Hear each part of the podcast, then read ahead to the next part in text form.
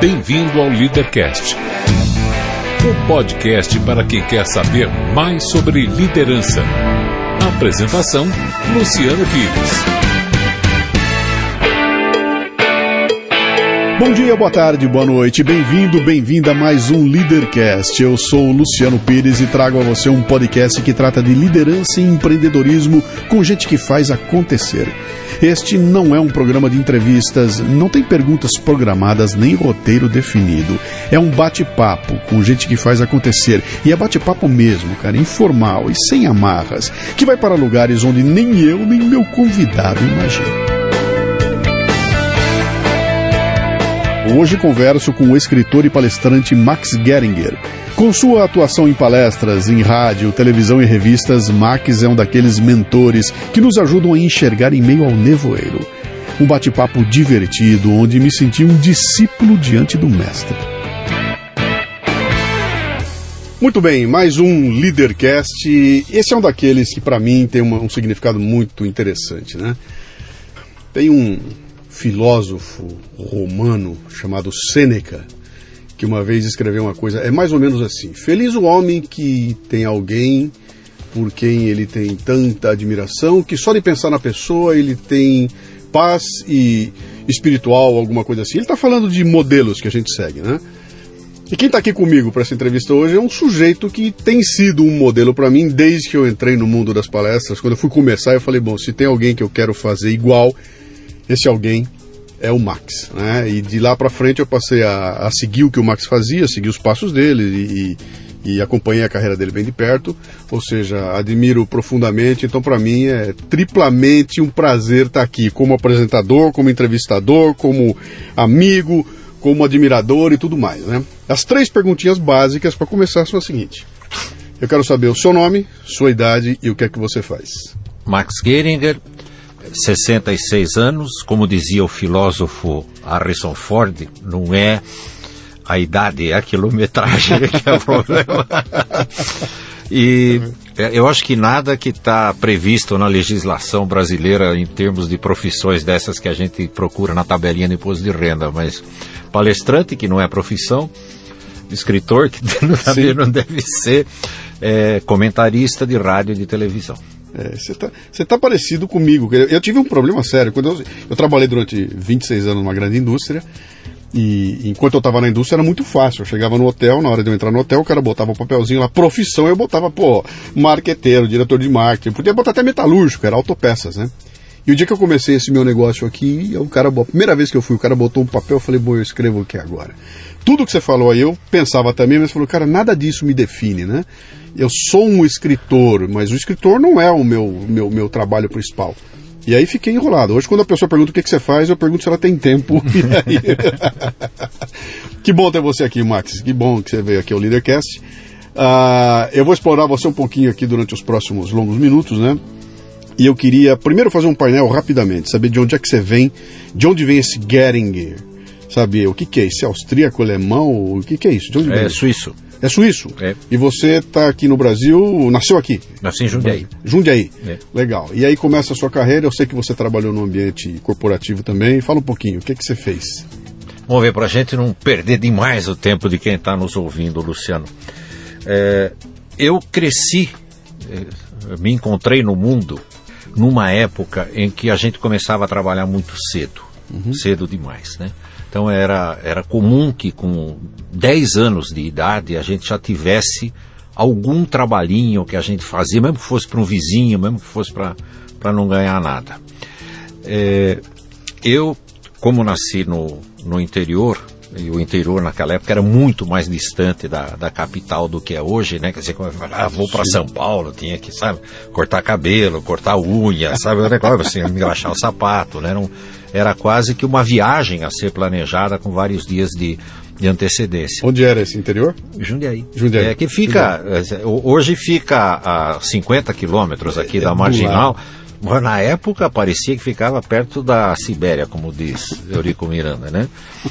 E meu pai e minha mãe é, eram operários, né? Meu pai é, era mecânico, minha mãe era tecelã.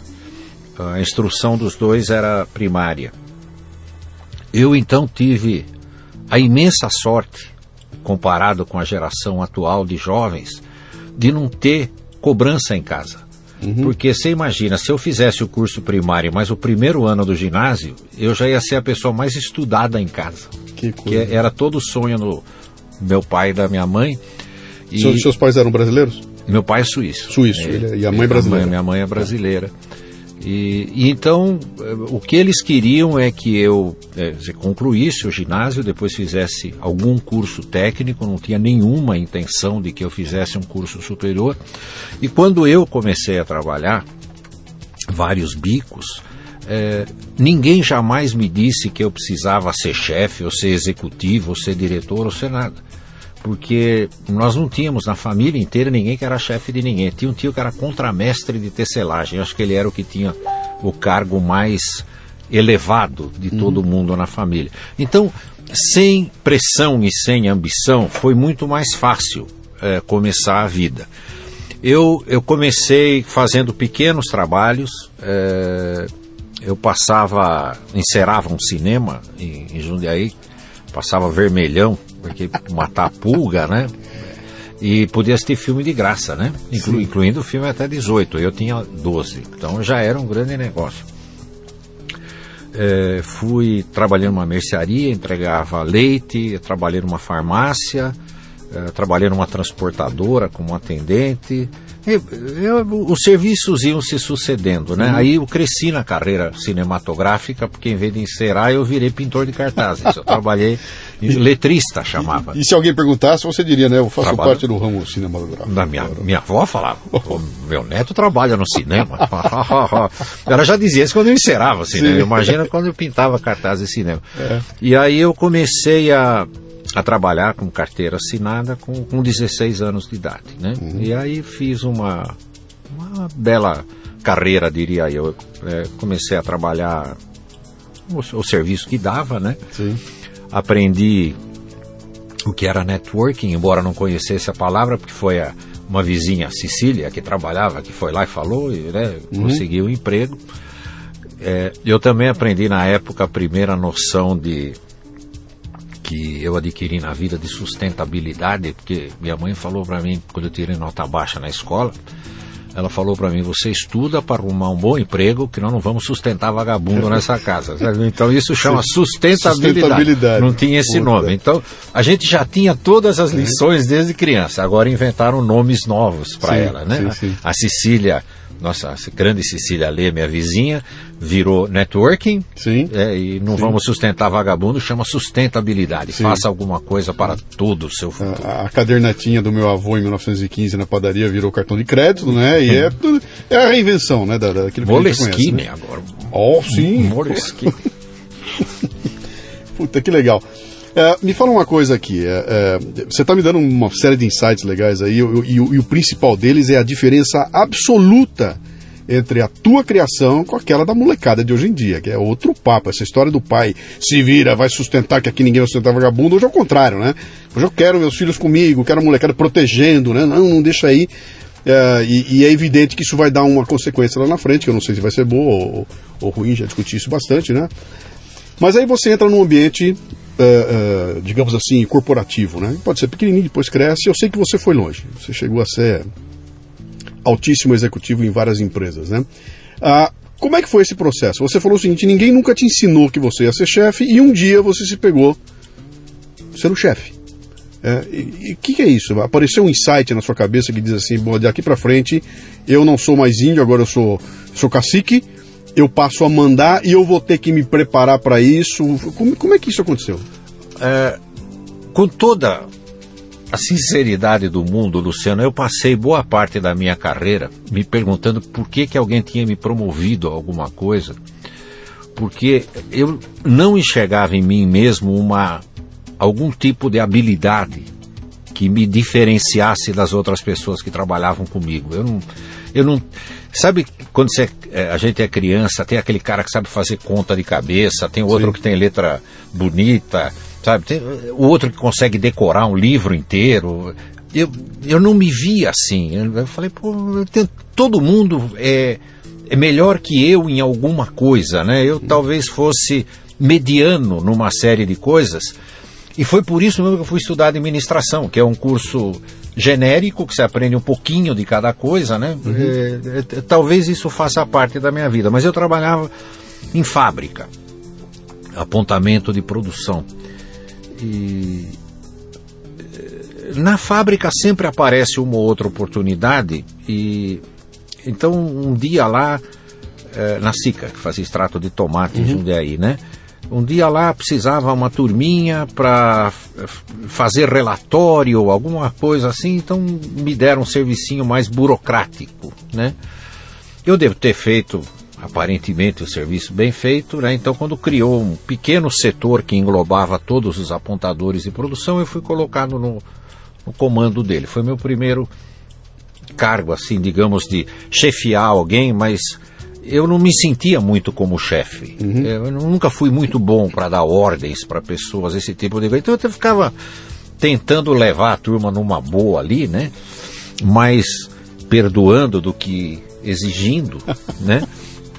E sempre me me dizendo, pô, eu fui promovido, né? Que coisa de louco. Eu não esperava nada disso. Minha mãe não acreditou, ela pensou que eu estava brincando quando eu falei. Eu falei, não, fui promovido, promovido a quê? Eu falei, eu sou supervisor. Né? Nossa, mãe, né? super, né? Parece um negócio tão grande, super. Né? E, e de, depois é, criou-se na, na empresa um departamento que não existia que chamava Planejamento e Controle de Produção o que acontece é que eu era, de todo mundo que estava ali na fábrica, a pessoa mais próxima daquela área. Uhum. Eu não fui promovido a gerente, trouxeram alguém de fora. Né? É, como a gente dizia na época no interior, trouxeram alguém de São Paulo. O pessoal que usa terno, tem é, malinha, né? A maletinha, Sim. né? Uma maletinha que tinha um sanduíche de mortadela dentro, mas era uma maletinha, né? E, eu acabei sendo o, o sub, né? Eu fui a, segunda, segundo cargo lá, né? E continuei trabalhando na fábrica. É, um dia apareceu uma concorrente, a Peixe. A Peixe foi a primeira grande empresa de conservas do Brasil. Ela é do século XIX, no interior de Pernambuco, em Pesqueira. É, foi um colosso que um dia você precisa contar a história da Sim. peixe, é impressionante, impressionante. Eles faziam tanta goiabada e gastavam tanto açúcar que eles construíram a maior usina de açúcar do Brasil, a usina na Barra, em Pernambuco, só para fazer açúcar para goiabada. Para goiabada. Goiabada, marmelada e outros doces. Eles patrocinaram o primeiro programa de TV do Brasil, quando uhum. José Mojica veio cantar em São Paulo na TV Tupi. E aí, mas a, a, na, na, época a Peixe já estava decadente, ela tinha sido comprada pelo grupo Brascan, né, que uhum. era o uhum. dono da Light, Light venderam a Light para os ingleses, pro, não, para quem? Para o governo. É, ah, a, foi, sim, foi, sim. foi privati, foi, como é o contrário, foi, né? foi estatizada. Estatizada. E aí eles ficaram com um monte de dinheiro, saíram comprando tudo que tinha pela frente. Aí compraram a Fábrica Nacional de Vagões, compraram a Peixe, compraram mais umas coisas ali. E a Peixe precisava de alguém que fizesse esse trabalho, fosse a segunda pessoa da área industrial, mas que cuidasse mais da parte de planejamento, administração, tudo, né? Então era abaixo do diretor industrial. Mas já era um cargo acima.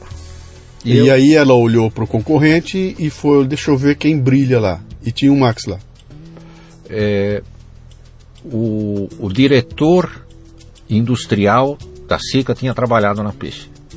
Ele estava né, na SICA, então ele me recomendou, quando perguntaram para ele, tem alguém? Ele falou, ah, tem um camarada aqui, não sei se ele vai querer ir. Então eu fui indicado. Sim. Né, indicado, eles me chamaram para conversar. Eu achei que era uma boa ideia, eu tinha já oito, nove anos quase de, de SICA.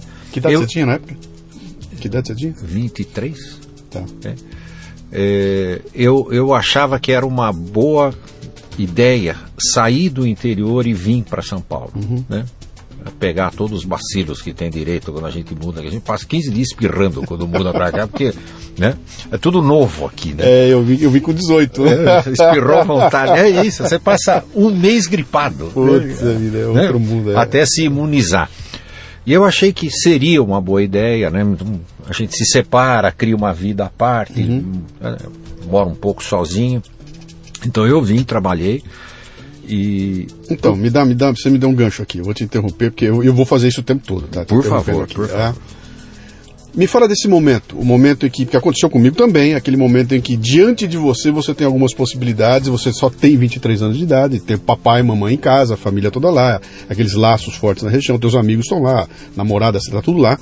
E de repente surge diante de você uma oportunidade. Ou eu continuo aqui tocando a minha vida e posso ir adiante, etc e tal, ou eu assumo esse outro negócio aqui que é escuro.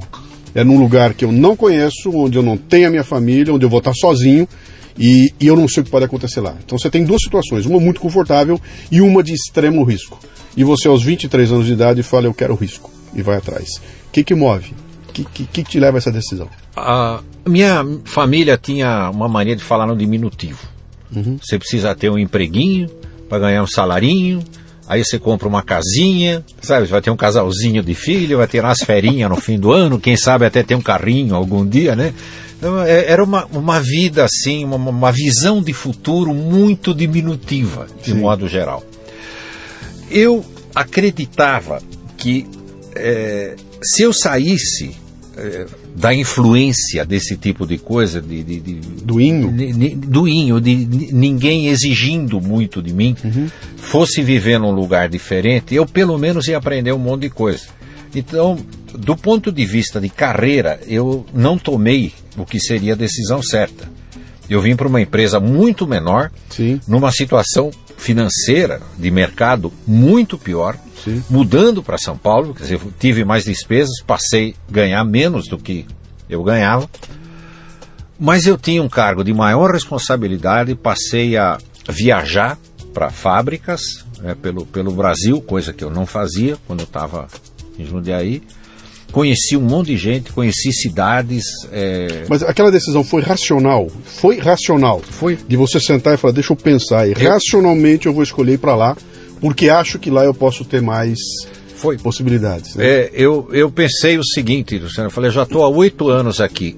Ou eu saio agora, ou eu vou passar o resto da vida aqui. Uhum. Falei, então vamos arriscar. Existe um momento na vida que a gente pode arriscar. Sim. Se, se algo. Da, se eu mudasse para São Paulo e desse tudo errado, eu aos, voltava. Um, aos 23 anos de idade, eu voltava e arrumava outro emprego. Sim, né? sim. É, depois você começa a namorar, aí casa, aí tem filho. Então, a cada uma dessas circunstâncias, a, a decisão começa a ficar muito mais complicada. Dizer, Sem dúvida. Está namorando, já tem alguém, pelo menos, para dividir. Uhum. É, casou.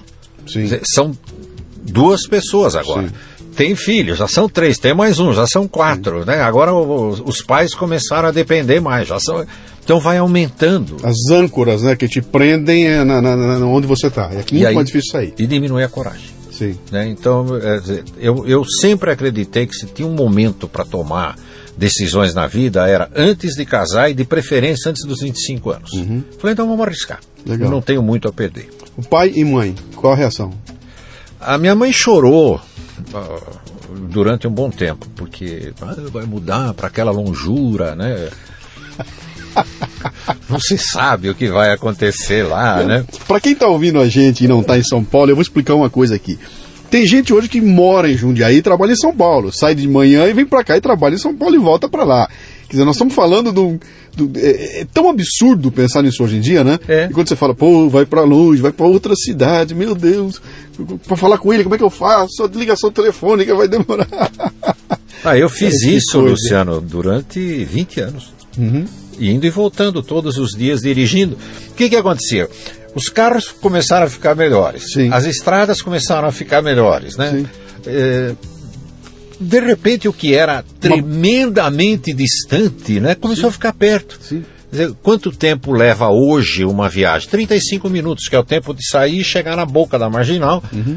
E depois, dali para frente é o mesmo problema de todo mundo, né? Você, você, não sabe quanto tempo vai demorar para andar um quilômetro, uhum. mas até chegar ali é meia hora piscou, já uhum. chegou. Mas não... coisa, né? Como, como a, a, gente só imagina que essas barreiras que caem é a barreira da tecnologia, mas fisicamente ela cai também, né? Jundiaí não ficou mais longe que São Paulo, tá? A distância é exatamente a mesma, mas hoje você não tem mais problema nenhum em morar lá e, e, e trabalhar aqui, né? É o contrário, todo mundo está indo para lá. É. É tem um monte de gente é morando lá e trabalhando aqui, mas que sempre morou aqui e está preferindo Sim. morar lá, né? Seu pai apoiou a medida, a decisão? Meu pai, meu pai como bom como bom suíço, meu pai sempre achou que eu teria que tomar minhas decisões. Uhum. Sempre, desde criancinha. que o primeiro boletim que eu levei para casa, minha mãe falou, ah, eu trouxe o boletim, conversa com ele. Ele falou, ah, é problema dele. Ela falou, mas como é problema dele? Ele tem seis anos de idade, como é que pode ser problema dele? Mas é. meu pai achava isso. Ele, eh, ele não tinha aquele apoio explícito, mas também ele não achava que estava errado. Sim. É, chegava a dizer, pai, eu vou fazer tal coisa. Ele, tá bom. Bom, você sabia que ele estava lá. É. Você tinha um backup lá, isso. né? Tá. Aí você vem para cá e chega num ambiente falando diferente, né? Eu cheguei aqui falando porta, porco, Fernando, com orgulho, caí dentro do ambiente paulista, onde é porta, porco, Fernando, com orgulho, quer dizer, nem que eu quisesse eu conseguia uh, me, me, me, sumir na multidão. Eu era o caipira lá no meio, né? Como é que foi essa tua, esse teu desembarque aqui? Eu né? fui morar no Lago do Aroche, em frente ao Gato que Ri, né? Tinha o teu Cine Belas Artes ali, né? Sim. É, Minhocão, um belo lugar ali para morar, né? Pingão. Que ano era isso? 75. 75, foi exatamente quando eu cheguei em São Paulo. É. Né? Cheguei em 75. 75. É, eu pegava o carro, é, descia ali a. É, do Aroche, descia a Avenida é, São João, aquele pedacinho, pegava o Minhocão e a, a empresa que eu trabalhava ficava na, na boca da, da marginal do Tietê. Tá. Então era muito fácil de chegar, uhum. muito fácil. E, tinha um trânsito miserável, né? principalmente para quem vinha de fora. Eu, eu aprendi a primeira coisa, Luciano, é o seguinte: quando a gente muda para uma outra cidade, para um outro país, uh, o, o, se, se, a gente ainda pode chamar o cabeça do casal, que era antigamente aquele que trabalhava, hoje pode ser a cabeça do sim, casal, sim, né? Sim. A mulher vai, o homem vai junto. É, essa pessoa sofre menos o que trabalha, porque ele tem o que fazer claro, o dia inteiro, ele está claro. com o tempo tomado, uhum. então tudo que ele tem que fazer é achar o, melhor caminho para chegar no emprego. Uhum.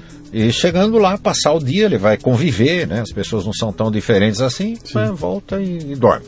Então, eu, eu para dizer a verdade, eu não senti muita diferença. Você estava solteiro? Eu estava solteiro. E eu queria te falar uma coisa legal sobre sotaque. Meu pai viveu muito tempo no Rio. Uhum. É, quando ele veio para o Brasil, logo ele chegou com 14 anos no Brasil, com 17, 18 anos ele foi para o Rio e ficou lá até os 32.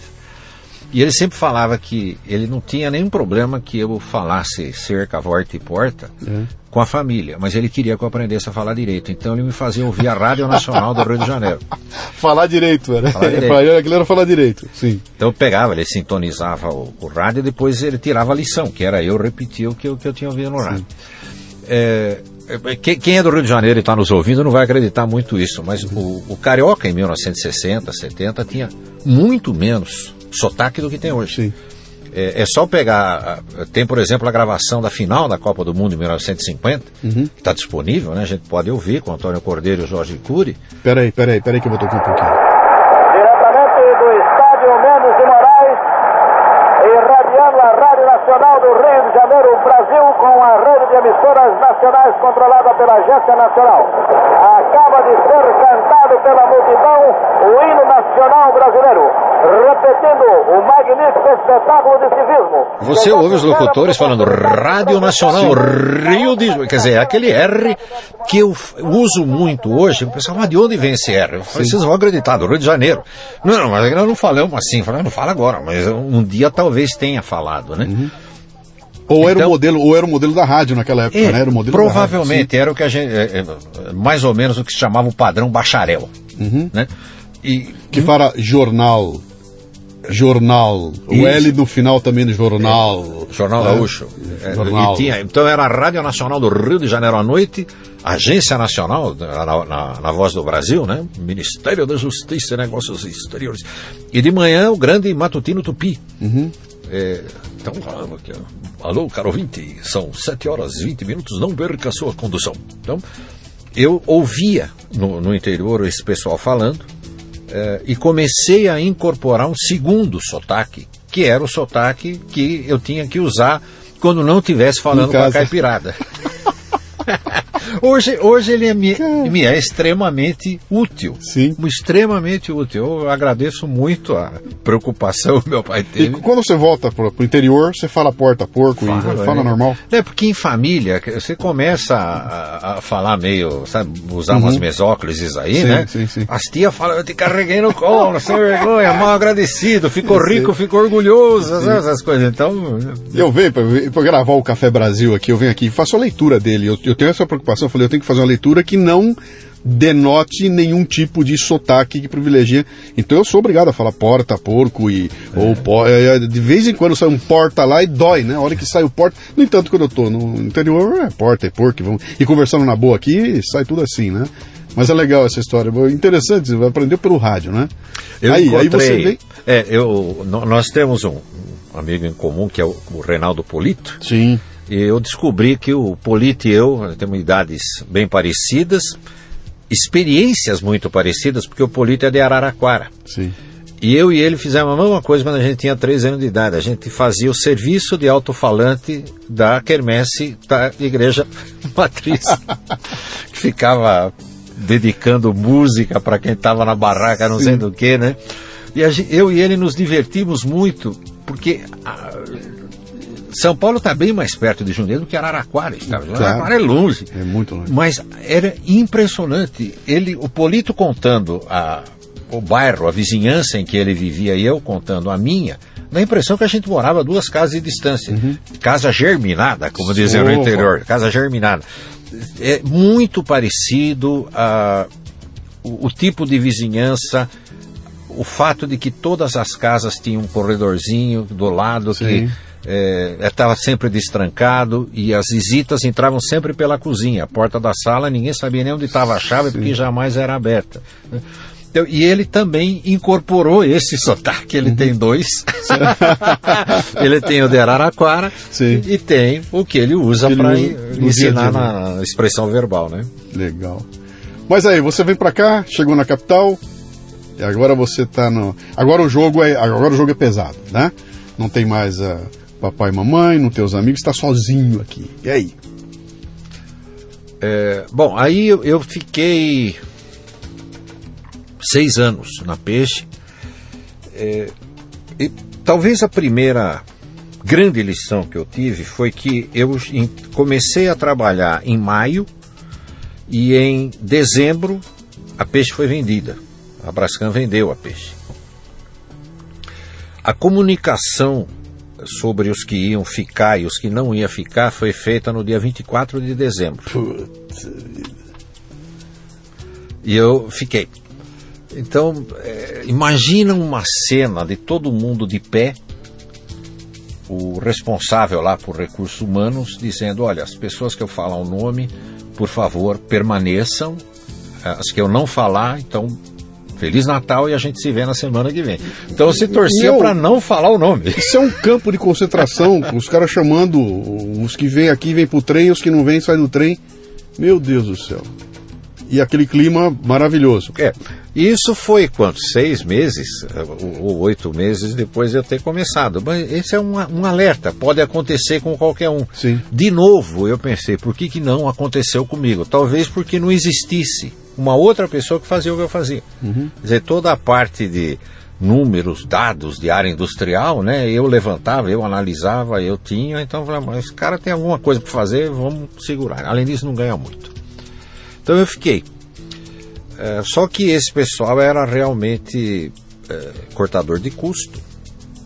E aí aconteceu uma outra coisa que eu aprendi, que nunca mais esqueci, Luciano, que não existe organograma onde você tem um quadrinho subordinado a um quadrinho.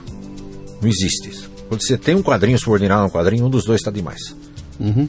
E o organograma era exatamente assim: tinha o diretor industrial, tinha o meu quadrinho, e ali embaixo tinha gerente de fábrica e tudo. Né? Basta qualquer consultoria hoje, ao ver os dois quadrinhos, um pregado no outro, fala: você pode eliminar um dos dois. Uhum que a coisa vai continuar funcionando. E numa das famosas crises brasileiras que nós tivemos, teve corte de custo, foi eliminado o quadrinho do diretor.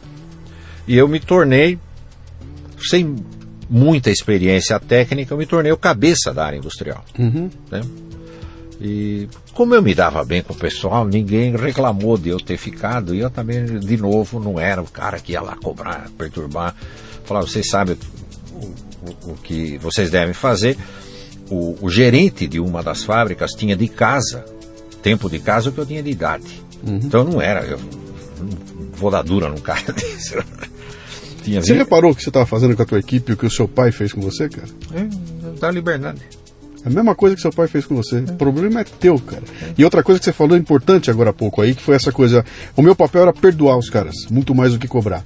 Que me parece que é um modelo brasileiro de administração, que naquela época você já exercia. Ah, oh, paizão, olá. Se você vai lá e dá uma dura, todo mundo fica magoado, pô, não gosta de mim. Não tem aquela assertividade que um norte-americano tem, por exemplo, né? Que o cara chega, te dá uma dura e ninguém encara aquela dura com uma coisa pessoal. No Brasil, pelo amor de Deus, né? Mas é interessante isso, cara. Você está fazendo com eles o que teu pai fez com você. E, e, talvez isso me ajudou muito, Luciano, porque eu, eu tinha me formado em administração nessa época. Você imagina, eu trabalhava em área industrial, uhum. né, eminentemente técnica, química, né, alimento, e não tinha nenhum conhecimento específico técnico de alimentos. Engenharia de alimentos, engenharia química, engenharia de produção, qualquer uhum. tipo a, a, minha sobrevivência se devia apenas ao fato de que as pessoas confiavam em mim e eu confiava nelas.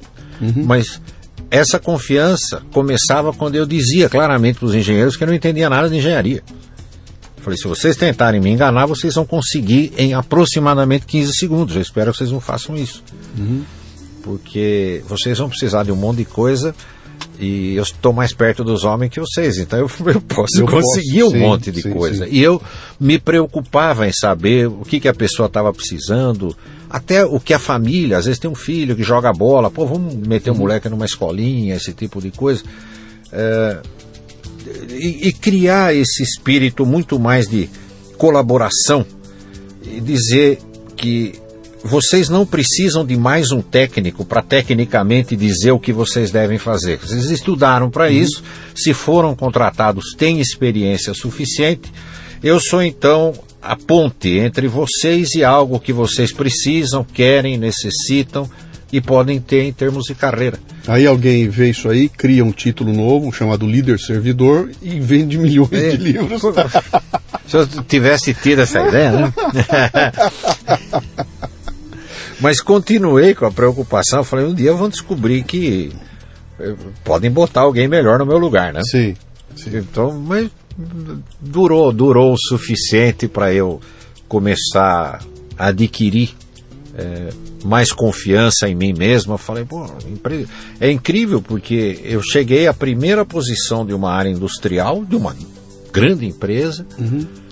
sem ter estudo para isso e, de certa forma, sem ter tido a experiência necessária. Eu trabalhava muito tempo, em anos. Uhum. Mas eram serviços pequenos, a gente não aprendia assim. Então eu vou, eu vou lhe provocar, tá? Puta sorte, hein, Max? É, eu tive Você sorte. é um cara sortudo, hein, cara? O que, que é a sorte? A sorte é. Eu, eu acredito no, na sorte no sentido de que às vezes a pessoa se prepara extremamente bem e a oportunidade não aparece. Uhum. Né? Uh, outras vezes a oportunidade aparece e a pessoa não se preparou. Uhum. Uh, essa segunda é terrível, porque aí é uma falha da pessoa. Mas a primeira que ela se preparou é sorte. Sim. Eu conheço muita gente, Luciano. Uh, inclusive no nosso ramo de palestrante, a gente conhece um monte de palestrante bom. Uhum. Eu conheço no mínimo 20 palestrantes que eu considero bem melhores do que eu, mas é, não conseguiram deslanchar, sabe? Faltou. Sim. Em algum momento faltou alguma coisa que ninguém consegue explicar. E isso eu chamo de sorte. Sorte, sim. É, é, alguém chegar assim e dizer: escuta, você não quer ter um programa na televisão ou qualquer coisa? Assim, uhum. é porque eu. Não sei, escolheram. É, um, alguém tirou o papelzinho lá da urna, lá em cima das uhum. nuvens, e é você. Ou porque você estava naquela festa, naquela é. hora em que surgiu a oportunidade Isso. e você estava lá. E aí estava preparado. Sim. Essa é a parte boa. Sim. Quando apareceu, tá, tá preparado, estou preparado, não tem Sim. problema nenhum. Então eu acredito que o, o que nós chamamos de sorte, o que algumas pessoas podem chamar de fé, que isso tem uma influência e é bom a gente acreditar é, é bom pedir esse tipo de proteção e agradecer por ela, uhum. porque se isso não fizer bem para a carreira, mal não vai, não fazer. vai fazer. Nenhum, nenhum, nenhum, nenhum. E vai fazer a gente se sentir melhor. Até porque você transparece essa tua vontade de fazer acontecer, brilho no olho, está tudo é, ligado, é a mesma coisa, né? Eu fiz um programa um tempo atrás que eu, o, o chamado serendipidade. É um termo em inglês muito pouco usado aqui, que é aquela história de você tá procurando uma coisa e encontrar outra absolutamente inesperada e aquela outra, quer dizer, você tô pesquisando um negócio, descubro outra coisa, vou olhar penicilina. Descobri penicilina a partir de outra coisa que eu estava fazendo. Isso é serendipidade, né? Que tem tudo a ver com essa história de eu, o meu fogo interior de estar buscando alguma coisa. Pode ser que aquilo que eu estava buscando eu não achei, mas abri um caminho do lado aqui que foi exatamente o que aconteceu contigo. É, eu, eu não sei se você imaginava naquela época que um dia você seria o cara que estaria na Rede Globo de televisão, num programa de maior audiência da TV brasileira, falando na TV, falando no microfone de rádio, né? É, você, você sai, então você fica nesse teu caminho e de repente você sai do, da indústria e vai para serviços. Eu fui para sair da área industrial e fui para vendas. É, foi a aí fui contratado por um headhunter porque era uma multinacional, né? Uhum. É, então fiz as entrevistas e aí vem a de novo, né? O, os americanos queriam uma pessoa para a vaga de diretor eh, industrial que fosse a segunda pessoa da área industrial e não a primeira. Eles queriam uma pessoa sem muito vício, que ainda tivesse que aprender para poder desenvolver. Então eu entrei na multinacional como eh, diretor industrial e depois fui para vendas.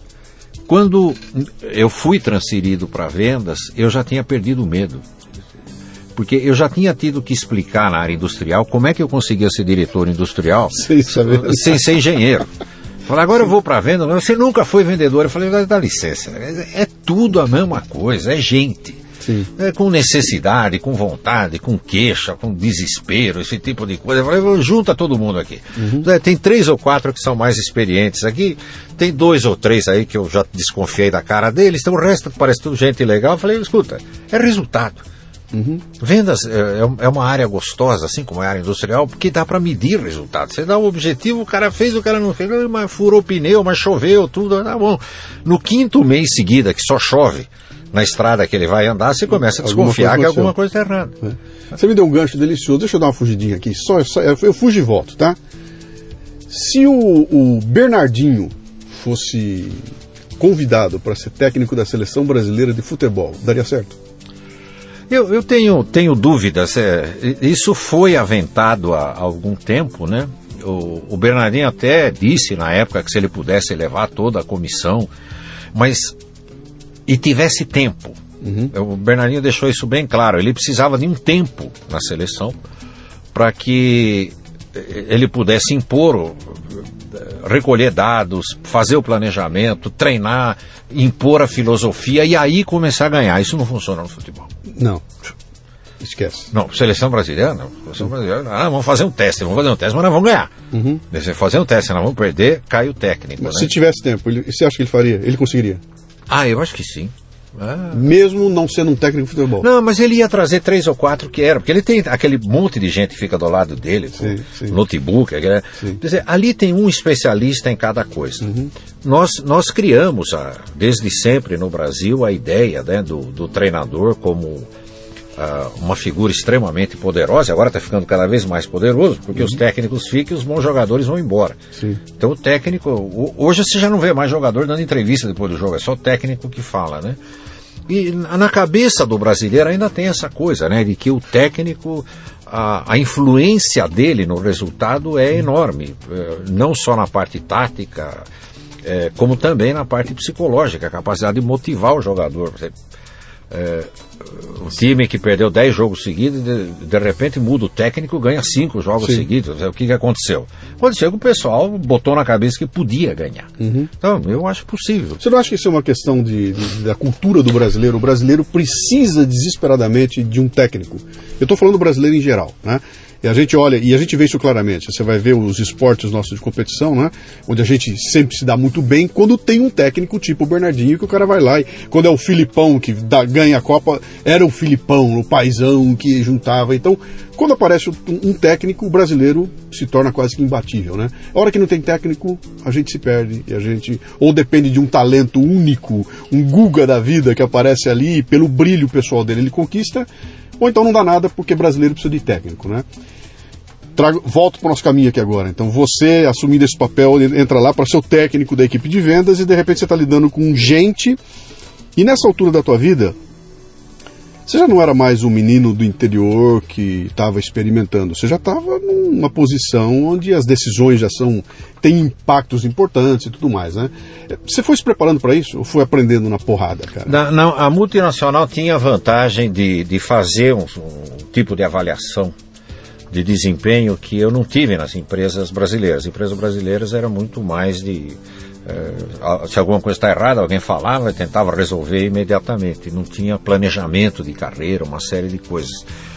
E foi a primeira vez que alguém sentou comigo e disse: Olha, nisso aqui você é bom, nisso aqui você não é tão bom, então nós vamos pagar um curso para que você melhore. A gente fazia cursos no Brasil, fazia cursos fora do Brasil. Eu fiz alguns que eu considero muito bons, me ajudaram bastante. Mas uma coisa que é, eu preciso agradecer a multinacional, foi a primeira vez que eu fiz uma apresentação em público. Uhum. Eu tinha 30 anos de idade. Primeira vez que fiz uma apresentação. Eu, eu trabalhava desde os 15, pelo menos, né? 14, 15 anos.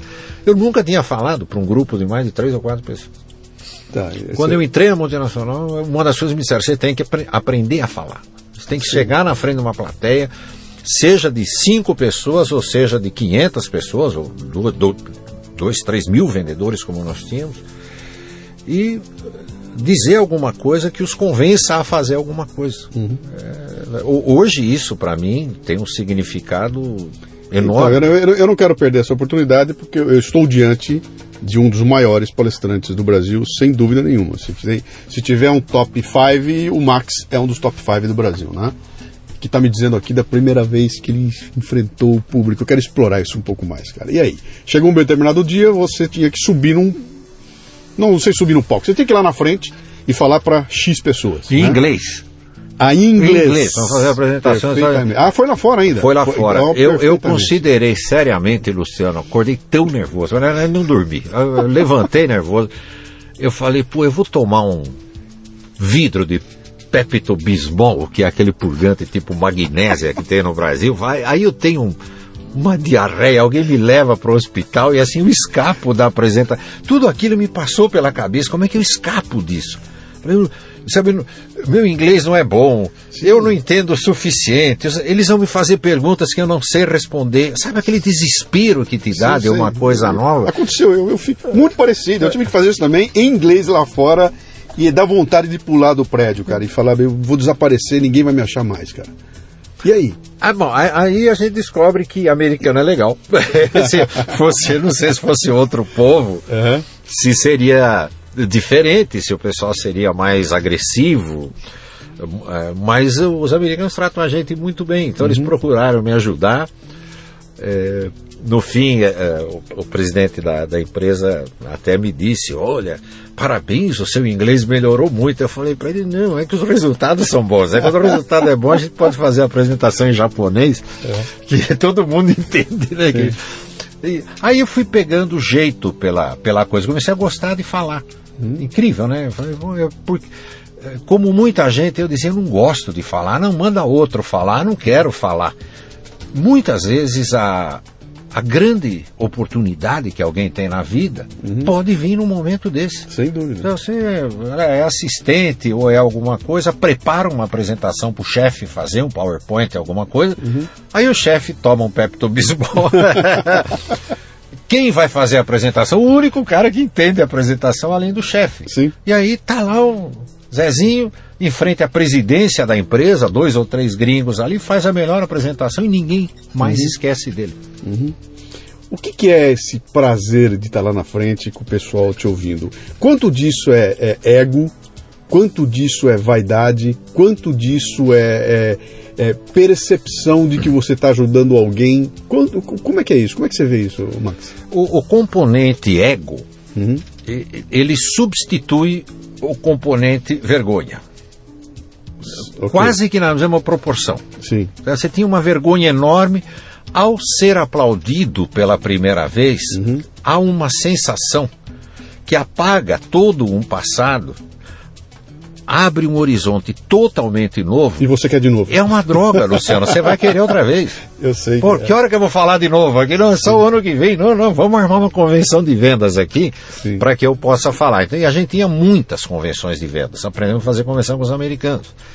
Então todo mês tinha alguma coisa, convenção regional, mas ah, então agora vamos começar a falar. Uhum. E ah, aí eu gostei da experiência dele. Então uhum. tem, tem um componente de se sentir bem, Sim. de se sentir reconhecido, aplaudido. Uhum. Eu, é verdade que todo mundo que estava na plateia era subordinado, né? Quer dizer, eu aplaudi, eu estava despedido, mas de qualquer forma, né? É melhor ser aplaudido do que, do que ser uma plateia, tinha uma plateia, é, uma plateia, tinha uma plateia, né? É, assim, tá não muito neutra, mas tinha uma plateia.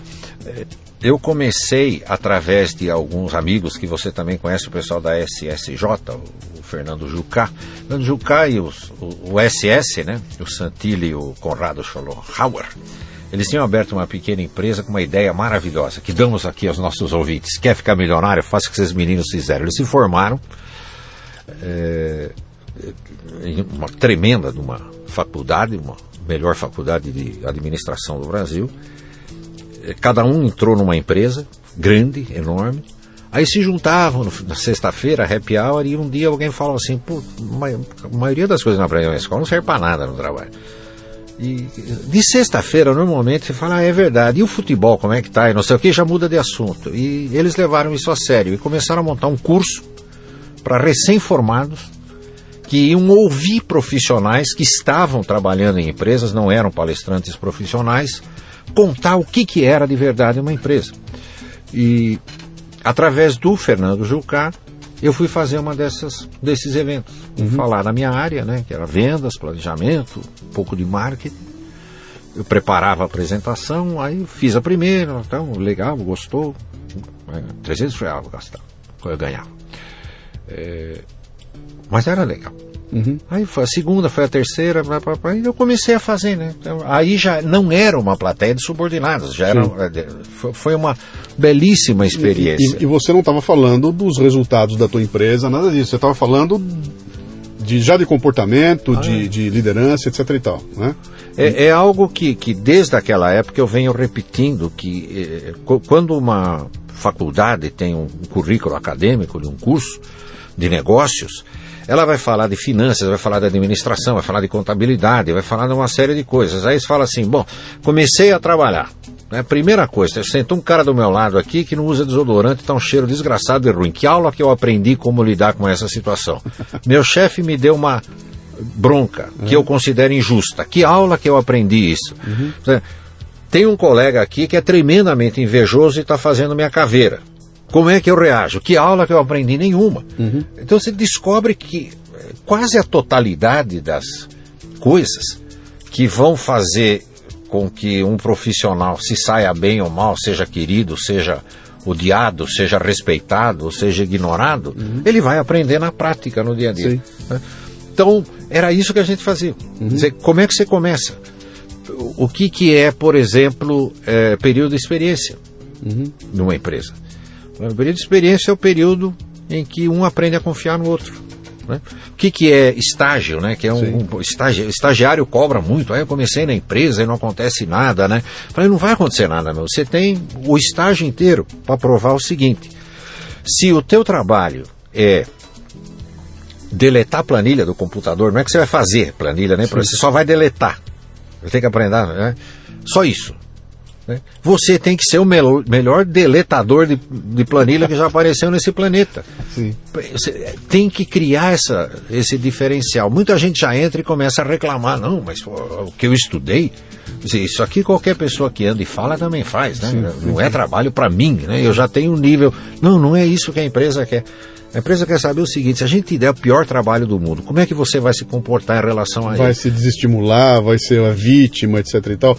Outro dia eu tava, eu, eu não me lembro onde é que foi que eu vi, cara, alguém comentando, eu achei fantástico aquilo.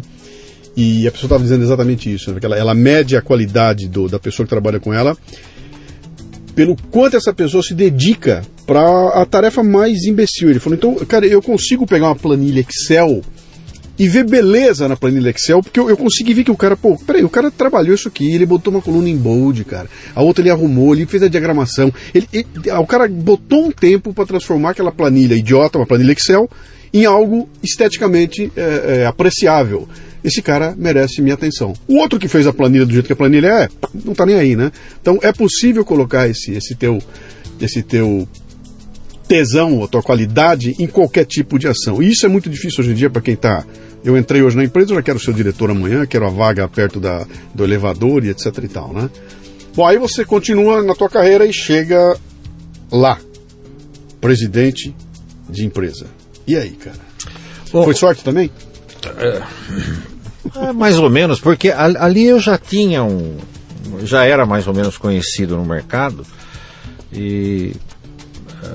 ah, eu acho que foi um pouquinho de sorte, um pouquinho de. Não, não sei definir bem, mas Foram te buscar. foram me For- buscar. tá. O, o presidente da empresa, ao contrário do diretor, é, quer dizer, a pessoa vai subindo encarregado, supervisor, gerente, diretor. Até diretor tem uma vantagem. A pessoa sobe dentro de uma determinada área, ou só finanças, ou administração, ou vendas, né? E ela tem uma experiência enorme naquela área. Então, quando ela chega lá em cima, ela entende tudo. E todos os subordinados são da mesma área. O presidente não. Se ele tem cinco subordinados, são cinco áreas diferentes, e eu garanto que dos cinco, três entendem muito mais do que ele da área específica. Então, aí é o que se chama eh, tradicionalmente de a solidão do presidente. Sim. Ele tem que acreditar desesperadamente que os subordinados estão fazendo tudo certo. Eh, e os subordinados têm que acreditar que eles têm um presidente que vai funcionar como um escudo, que vai defender, eh, que vai ser justo. O que eu fazia como, como presidente, eu vinha fazendo, acho que desde que eu era office boy, eu fundava jornalzinho. Se a empresa não tinha o jornalzinho, eu fundava um. E, e continuei a fazer isso quando era gerente, quando era diretor e quando era presidente. Eu, eu fazia um jornalzinho mural, né? Tirava umas cópias, botava nos quadros de aviso, eh, tentando antecipar qualquer boato negativo que pudesse haver. Quer dizer, antes que alguém espalhe, aí nós vamos dizer o que está acontecendo. Então, de certa forma, eu eu me transformava no gerador de notícias ou boatos. Se a notícia virasse boato, eu soltava uma outra notícia desmentindo o boato. É, procurava também, é, sempre nas comunicações, não, não ser burocrático demais, aquela linguagem assim muito quadrada, né? Eu não, não fita- não- não citava, como você fez muito bem, não citava frase de filósofo, nada, né? Mas é, tentava ser um pouco divertido naquilo que, que eu escrevia, né, para as pessoas. É, continuei eh, durante esse período a, a fazer as, as palestras ali para jovens que estavam entrando no mercado de trabalho. E aí uma conhecida nossa, Denise, do Banco de Palestrantes, que trabalhava na SSJ na época, me viu. Ela falou, "Ah, eu queria. Ela queria se lançar na carreira de eh, agenciadora, né? Sim. De- de Que ano, que ano era isso? 1997. 97. E ela veio falar comigo, ela tinha me visto falar lá para a SSJ, ela falou, você não quer ficar, virar palestrante profissional? Eu falei, ai, soa tão, sabe, tão ridículo. Eu falei, "Olha, palestrante profissional, vê se pode, né? E por algum motivo, eh, eu comecei a pensar que ela podia ter razão. Ela podia ter razão. Eu falei, pô, eu gosto de falar. Você já tinha visto palestrantes profissionais se apresentando até então? Alguns, alguns poucos que nós havíamos contratado para as nossas convenções, mas não era comum que a gente contratasse. Nós, a gente gostava de fazer teatrinho, tudo com o pessoal da casa. Normalmente economistas. E aquilo nunca chamou tua atenção, de você olhar e falar, pô, isso pode ser um bis lá na frente. Para dizer a verdade, Luciano, bem lembrado, e quando eu estudava na faculdade, ainda em 1972, sei lá, faculdade Padre Anchieta de Jundiaí, um dia, teve lá no, no teatro lá, veio falar o Joamir Betting, eh, que estava com um livro famoso na época, né? O, É, na Na prática, Prática, a Teoria é Outra. Isso. E ele, ele chegou, eh, sentou, te- te- no palco só tinha uma mesa. Então ele sentou, tinha um microfone em cima da mesa, ele pegou um calhamaço de papel e começou a ler. Como ele fazia na televisão. Ele não teve falando de pé, andando, Sim, interpretando, ele leu. Literalmente ele leu. Aí terminou, todo mundo bateu palma. Ele saiu. ah, nós nos encontramos, porque saímos pelo fundo ali, né? Encontramos, ele estava entrando num Galaxy com motorista. Eu falei, pô, essa é uma baita de uma profissão. pô, tudo que tem que fazer é escrever um texto, ler Sim, e sai ler. de Galaxy. Pô, eu preciso pensar nisso no futuro. Então não era propriamente uma ideia nova. E pode ser que quando a Denise falou comigo, eu tenha me lembrado do Joel Betting. Pô, E também do John Lennon, que viu o filme do Elvis Presley lá e quando vê aquele uma mulherada pulando em cima do Elvis, falou: This is a great job. pode, pode ser tudo sim. consequência disso, né? E eu comecei a fazer algumas palestras, né? Mas eu senti imediatamente duas coisas. A primeira é que era legal. Uhum. Muito legal. Eu senti uma enorme responsabilidade, porque agora, ao contrário do que acontecia, eu estava ganhando razoavelmente bem para fazer a palestra. Dizer, E quanto mais você ganha, mais você fica preocupado. É o que Claro. você pode deixar de ganhar. Então eu ficar muito preocupado. Muito preocupado. Ah, Mas a gente vai aprendendo de palestra em palestra, né? Como é que controla né, um pouco a, a ansiedade. A segunda coisa, decorrência da primeira, é que eu tinha um trabalho. Eu trabalhava, era presidente de empresa. Então eu, não, eu não- podia dizer, ah, agora eu vou para Bahia e volto depois da manhã. Então eu só podia fazer palestra desde que elas não interferissem com o meu horário, ou seja, de noite em São Paulo, né, no máximo.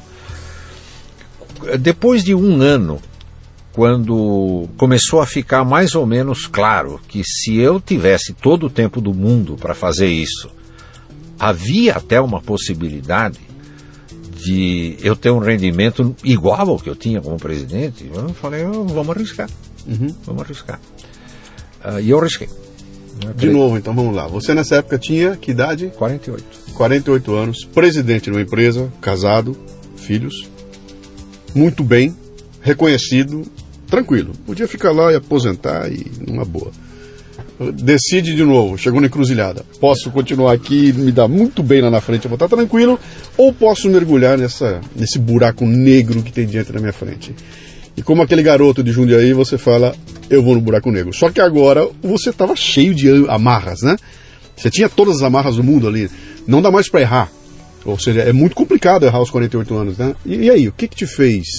Você estava de saco cheio da, da- da- do teu dia a dia. Você me falou uma coisa uma vez, num, num café da manhã, quando eu te contei que eu estava prestes a também dar um salto, etc e tal.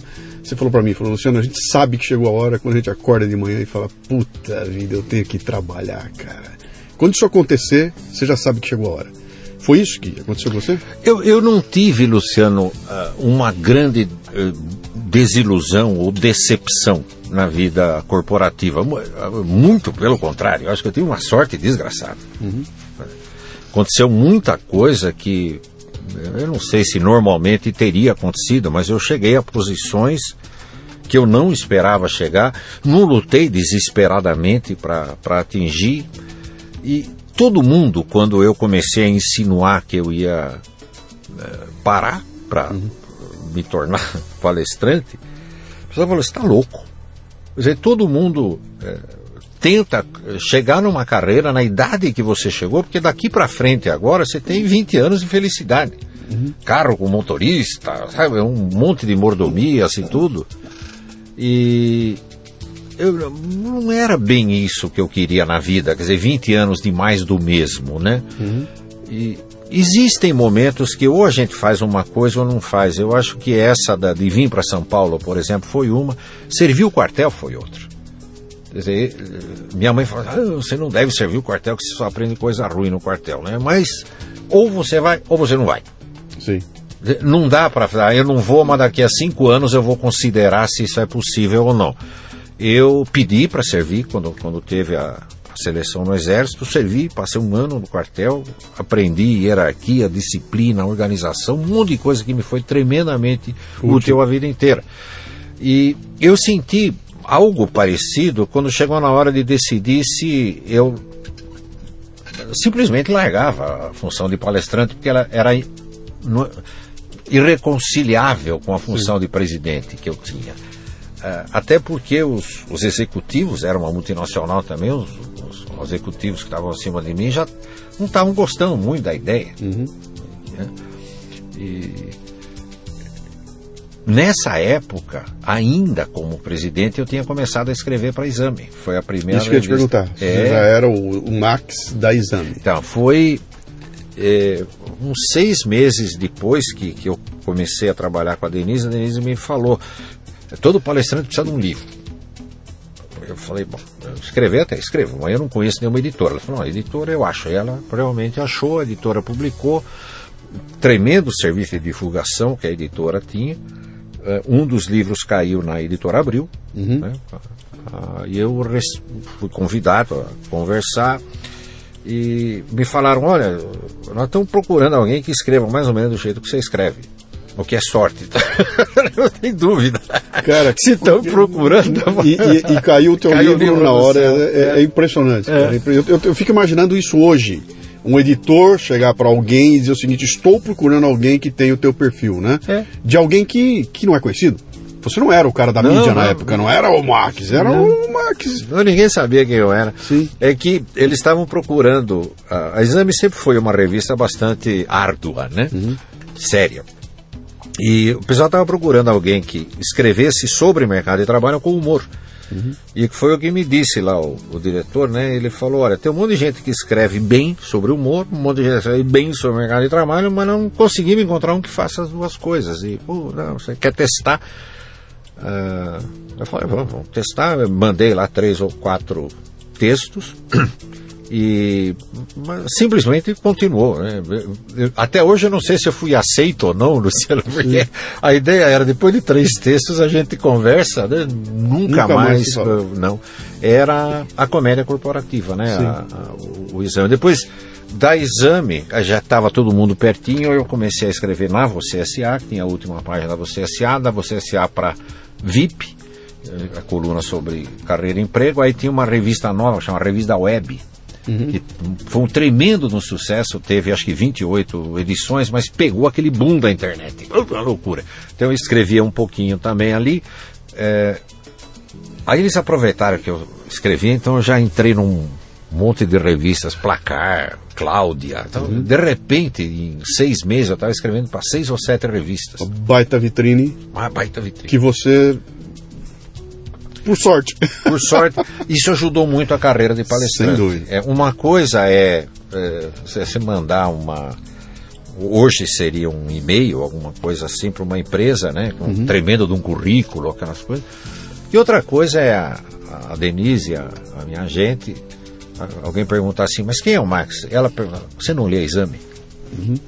É, é assustador. Alguém ouviu a pergunta, leio, então ele está lá. Sim. De repente isso cria uma dimensão assim que ajuda bastante. Então esse foi um belo salto. Então larguei, comecei a fazer palestras, escrevia na editora Abril. Tinha muitos bons leitores. Um dos ótimos leitores, caso uma leitora que eu tinha, era a Dona Marisa CBN, que ela lia exame. Marisa Tavares. Marisa Tavares. É, ela lia exame, né, tudo assim, e ela estava precisando de alguém que fizesse uma coluna na, na rádio CBN sobre o mercado de trabalho, né, o mundo corporativo. A dúvida dela era a, a voz, e aí eu comecei a agradecer meu pai por tudo que ele fez Pronto. por mim.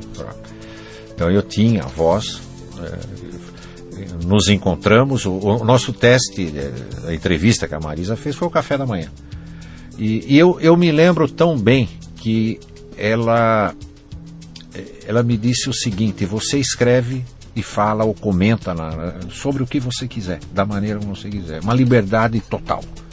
Então funcionou muito bem. né? Outro, estou há 11 anos e meio na CBN, quase 3 mil comentários diários eu já fiz. Virou uma marca. A CBN tem uma audiência muito boa de manhã. Aquele horário ali, das seis e meia às oito e meia, é uma Povo maravilha. carro, povo no Aquilo- automóvel, Tudo, sim. É, todo mundo ouve.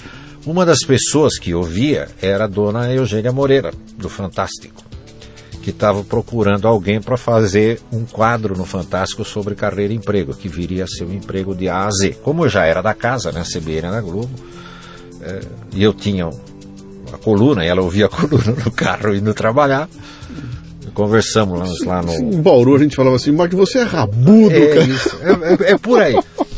O, o, resumo disso, Luciano, é, como você deve ter percebido, eu não fui procurar a profissão de palestrante, a Denise me achou. Sim. Eu não fui procurar as revistas, a Maria Tereza Gomes e o, o Paulo Nogueira me acharam. Não, não, vai para trás, espera aí. A Peixe foi te pegar. É, foi me buscar a lá. Peixe foi te é, buscar em Jundiaí, cara.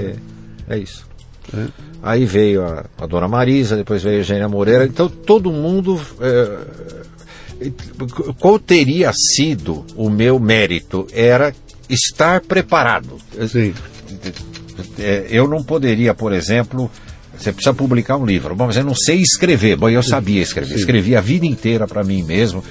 Acho que como você, a gente escrevia, jogava fora, escrevia, jogava fora, Sim. até ficar contente com o que estava escrito, mostrava para um e para outro. Mas, na hora que publicou o livro, o estilo estava pronto. Sim.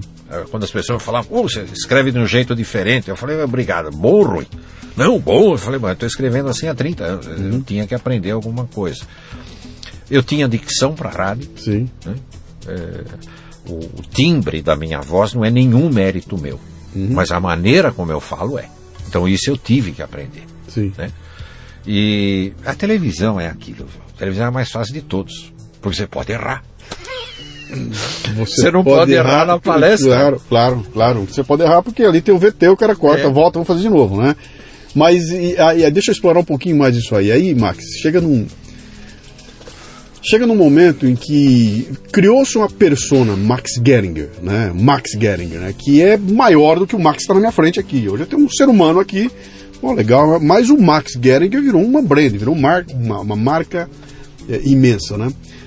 Quando é que você se deu conta de que existia uma persona gigantesca chamada Max Geringer que estava lá na aquele, aquela como é que é? Aquele luminoso gigantesco na frente brilhando escrito Max Geringer que as pessoas olhavam que nossa é o Max. Quando é que você se deu conta disso? É fantástico. Porque na rádio nas revistas é, tem a foto. Sim. Aquela pode ser a foto da formatura do, do ginásio. Sim, sim. Pode nem parecer né com a com a pessoa a mais, mas a foto fica lá para sempre. Aí tem uh, a rádio, uhum. né, que o pessoal ouve a voz e aí todo mundo que ouve uma voz começa a imaginar como é que a pessoa poderia ser, né? Sim. Então, todo mundo que me encontrava quando eu, antes de ir para televisão, eu, eu achava que você era mais baixo. Sabe? Eu achava que você era mais gordo. Eu falei, obrigado, né? E a televisão te revela. Uhum. Ali todo mundo fica sabendo quem, quem é. E o fantástico de, de, nós tivemos com o emprego de A a Z, nós tivemos ali alguns é, belos números de audiência, tivemos 26 edições e, se eu não me engano, para não errar, eu diria que entre 15 e 18 dessas 26 edições foi o líder de audiência do, do Fantástico. Legal. O que representava uma plateia estimada de 32 milhões de pessoas no Brasil inteiro. Que absurdo. Aí, aí não tem dúvida. Você pega um avião no dia seguinte, Sim. Né, todo mundo te conhece. Sim. Aí veio a história de que cada celular se transformou numa máquina fotográfica. Né? Nós somos de uma época que o filme era caro, uhum. você tinha 24 chapas, então eu tinha que ficar esperando o sol chegar naquela posição certinha para depois mandava revelar. Agora você pode armazenar ali com 20 mil fotografias na tua máquina e deleta tudo que não ficou bom. Uhum. Então era um tal de para, tira foto, tudo, né? Então eu tive que me acostumar com isso. Uhum. É, nunca fez parte da minha vida alguém me parar para conversar. Eu ainda fico. É, não sei bem o que responder e sinto muito por isso. Quando alguém me fala, não, eu li o negócio que você escreveu, aquilo me deu uma luz, ou aquilo me. Eu falei, será, né? Teve todo esse efeito mesmo? Eu, será que a pessoa está. Será que ela me está confundindo com alguém, né? E, então eu, eu sempre agradeço, eu falo, olha, eu, eu, de verdade eu não sei o que responder, mas é bom escutar essas coisas, Sim. então obrigado por, por me dizer. Eh, tento, né, sempre. Vamos tirar fotografia, claro que vamos tirar fotografia depois de palestra, uma festa danada. Uhum. Então, nesse momento, eu comecei a perceber que eu, eu tinha me transformado, principalmente por causa da televisão, em alguém que estava na casa de todo mundo. E, e quando a pessoa me encontrava, ela me tratava como Um alguém amigo. que estava na casa Sim. dela de domingo de noite. O Marcos falou para mim. Sim. O que te traz uma outra responsabilidade.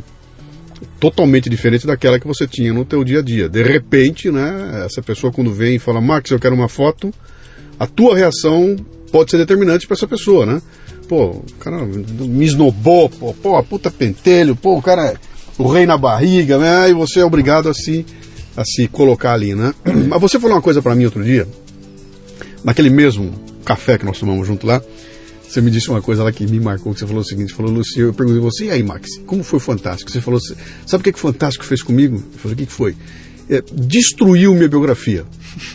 Porque hoje as pessoas, quando me contratam, elas querem o Max do Fantástico. e aí, cara? Fala disso. É, é, sabe, é, deixa eu só de- deixa eu elaborar um pouquinho mais para você aqui. Até um determinado momento, você é contratado porque você tem um conteúdo pertinente para aquele evento. Então, não me importa muito se você é o Max que brilha ou não, mas o Max tem um conteúdo que eu preciso aqui. Eu preciso falar sobre inovação. O Max é um cara legal, ele vem, ele fala muito bem disso aí, etc e tal. Existe um outro momento em que isso deixa de importar. Não interessa mais. Eu quero botar o Max porque é o Max. Então, se o Max sentar lá, pegar uma cadeirinha, botar um monte de um monte de papel, e fizer que nem o Jomi Betting fez, sentar e ler, quando terminar eu vou perguntar o que, que ele leu, eu não tenho a menor ideia, mas eu vi o Max, cara, eu dei a mão pro Max, eu bati uma foto com o Max, né? Como é que, como é que, como é que isso acontece? Como é que isso eh, repercute na tua, na- na- na- no teu entender desse processo todo? A- eh, lembrando das nossas velhas aulas de marketing, eu acho que tem duas coisas. A, a primeira é quando a gente fala de propaganda, né? Comerciais, que, que era a tua área, não a minha. Você vê, eu sou administrador, mas de dar palpite em tudo, né? Propaganda. Que você tem a, a frequência, você mete propaganda, aí todo mundo lembra dela porque ela passa todos os dias, Sim. né? É, e depois você tem uma inserção num programa que tem uma audiência notavelmente grande. Então, com uma inserção por semana, você consegue atingir um público. Eu tenho as duas coisas. Eu tenho a rádio, que, que tem a frequência. Todo dia, no mesmo horário, eu estou lá falando meus dois ou três minutos. Sim. E aí tinha, no fim de semana, certo?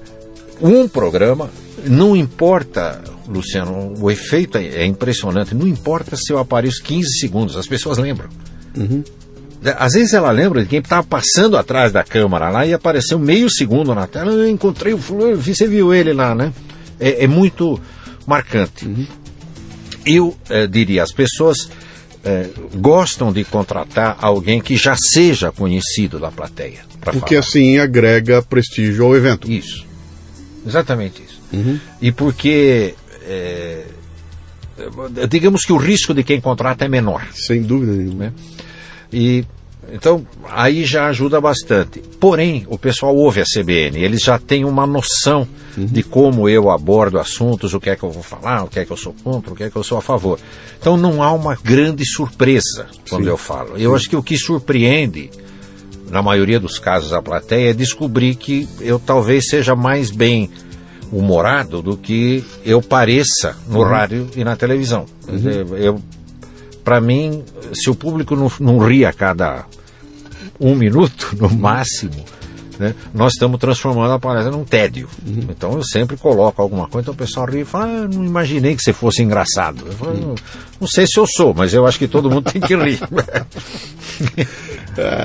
Max, eu, eu, eu, eu, eu sou de uma geração de palestrantes posterior à tua, né? Você entrou no mercado quando ele estava na época de ouro da- das palestras no Brasil, quando houve um boom gigantesco. Depois o tempo passou, crise de 2008, um, todo mundo perdeu emprego virou palestrante, até o Lula é palestrante, né? Então é, é, é, houve uma mudança muito grande nesse mercado. Então, um cara como eu hoje, por exemplo, eu tenho que me virar nos 30, cara. Eu tenho Facebook, eu tenho Twitter, eu tenho site, e tenho podcast, e eu e me viro. Você não tem Facebook? Você não tem Twitter? Você não tem site? Você não tem porra nenhuma. Você só não tem isso porque você tem essa outra plataforma que te basta, ou porque isso é uma. É uma é uma filosofia tua, sabe? Pô, eu não quero estabelecer esses canais todos porque vai acabar me envolvendo de tal forma que eu vou ter que botar um tempo precioso meu nesses novos processos, né? Como é que, como é que você... Aliás, a pergunta é assim, você nunca teve, não é que você resolveu não ter agora, você nunca teve. Você nunca se preocupou em fazer o site do Max Geringer, né? É porque nunca precisou ou é porque é uma filosofia sua? Eu, eu nunca vi necessidade, Luciano. Uhum. Nunca vi necessidade. É, é, é, bem possível que se eu precisasse de algum tipo de divulgação que eu achava que eu não estava tendo, eu teria o site. Só que quando eu comecei na revista, a revista ainda tinha um prestígio muito grande. Sim. Né? É, a revista de negócio. Sim. Em relação, pelo menos, ao que tem hoje. É, quando eu fui para a televisão, a, a, televisão me deu uma visibilidade que eu não conseguiria com o site. Nenhum com, outro com, nada, canal, nada, nada. Era, era grande demais. E, então eu fui deixando o tempo passar e fui sentindo que eu não tinha uma necessidade urgente uhum. de, de, de, ter nada disso. O YouTube é um negócio interessante, é, porque a última vez que eu vi tem 10, acho que 14 mil. É, posts lá de vídeo, áudio meu no YouTube. Com você? Com você? Comigo. Nenhum deles colocado por mim. Eu uhum. não coloquei nada no YouTube até hoje. Sim. Então são abnegados que se estão nos ouvindo, Deus os abençoe e muito obrigado. Uhum. Que se dão ao trabalho de muitas vezes pegar um comentário meu da CBN, uhum editar, porque ele tem um som, então o camarada coloca uma imagem, reproduz o texto, que esse texto não está em lugar nenhum, ele precisa ser transcrito a partir da, do áudio, e, e, coloca lá, eu falo, puxa vida, eu devo tanto a esse tipo de, de pessoas que muito provavelmente se eu fizesse um site eu não ia fazer tão bem. Sim. Então, além de tudo, além de eu não ter visto a necessidade, eu dei vamos voltar à palavra de novo, dei a tremenda sorte de uma boa quantidade de pessoas fazer por mim uhum. o que eu, por preguiça ou por falta de necessidade, não fiz. Eu queria agradecer a todo mundo. Bom, use o microfone aqui. É, obrigado mesmo. Obrigado. Max, uh, 65 anos de idade. Você está chegando no final da envelhecência. Né? O uh, ah, que, que tem pela frente, cara? É, eu, eu, sinceramente, até os 60 anos eu não senti muito a, a passou muito rápido, passou muito rápido. E está acelerando cada vez mais. Eu percebo que meus dias passam muito rápido, qualquer coisa que eu faço passa rápido. Nós devemos estar falando aqui há mais de uma hora e me parece que até cinco minutos. Uma hora e treze minutos. Então, é, é uma loucura isso aqui, é uma loucura. Mesmo quando eu estudava aqui na escola das irmãs, lá que eu ficava olhando pela janela e via a torre da igreja lá da, de Jundiaí, eu olhava para a igreja, assim, aquelas aulas assim, de aritmética, foi, faltava nove para as dez, né? Aí ela, olhava de novo assim, continuava faltando nove para as dez, falei, parou o relógio da igreja lá, né? Não passava o tempo, né? sim, né? Talvez sim. pela quantidade de novas experiências que a gente é, tem quando é criança, aquilo é. Essa é a relatividade, é. né? Que o próprio Einstein falou aquela vez, né? Falou, enquanto você está curtindo fazer, o tempo voa, cara, né? E é essa, isso aqui é uma grande curtição, dizer, a gente fala aqui e nem viu como foi, né? Mas eu repito, o que, que vem pela frente, cara? Eu, eu vou continuar é, fazendo o que eu faço.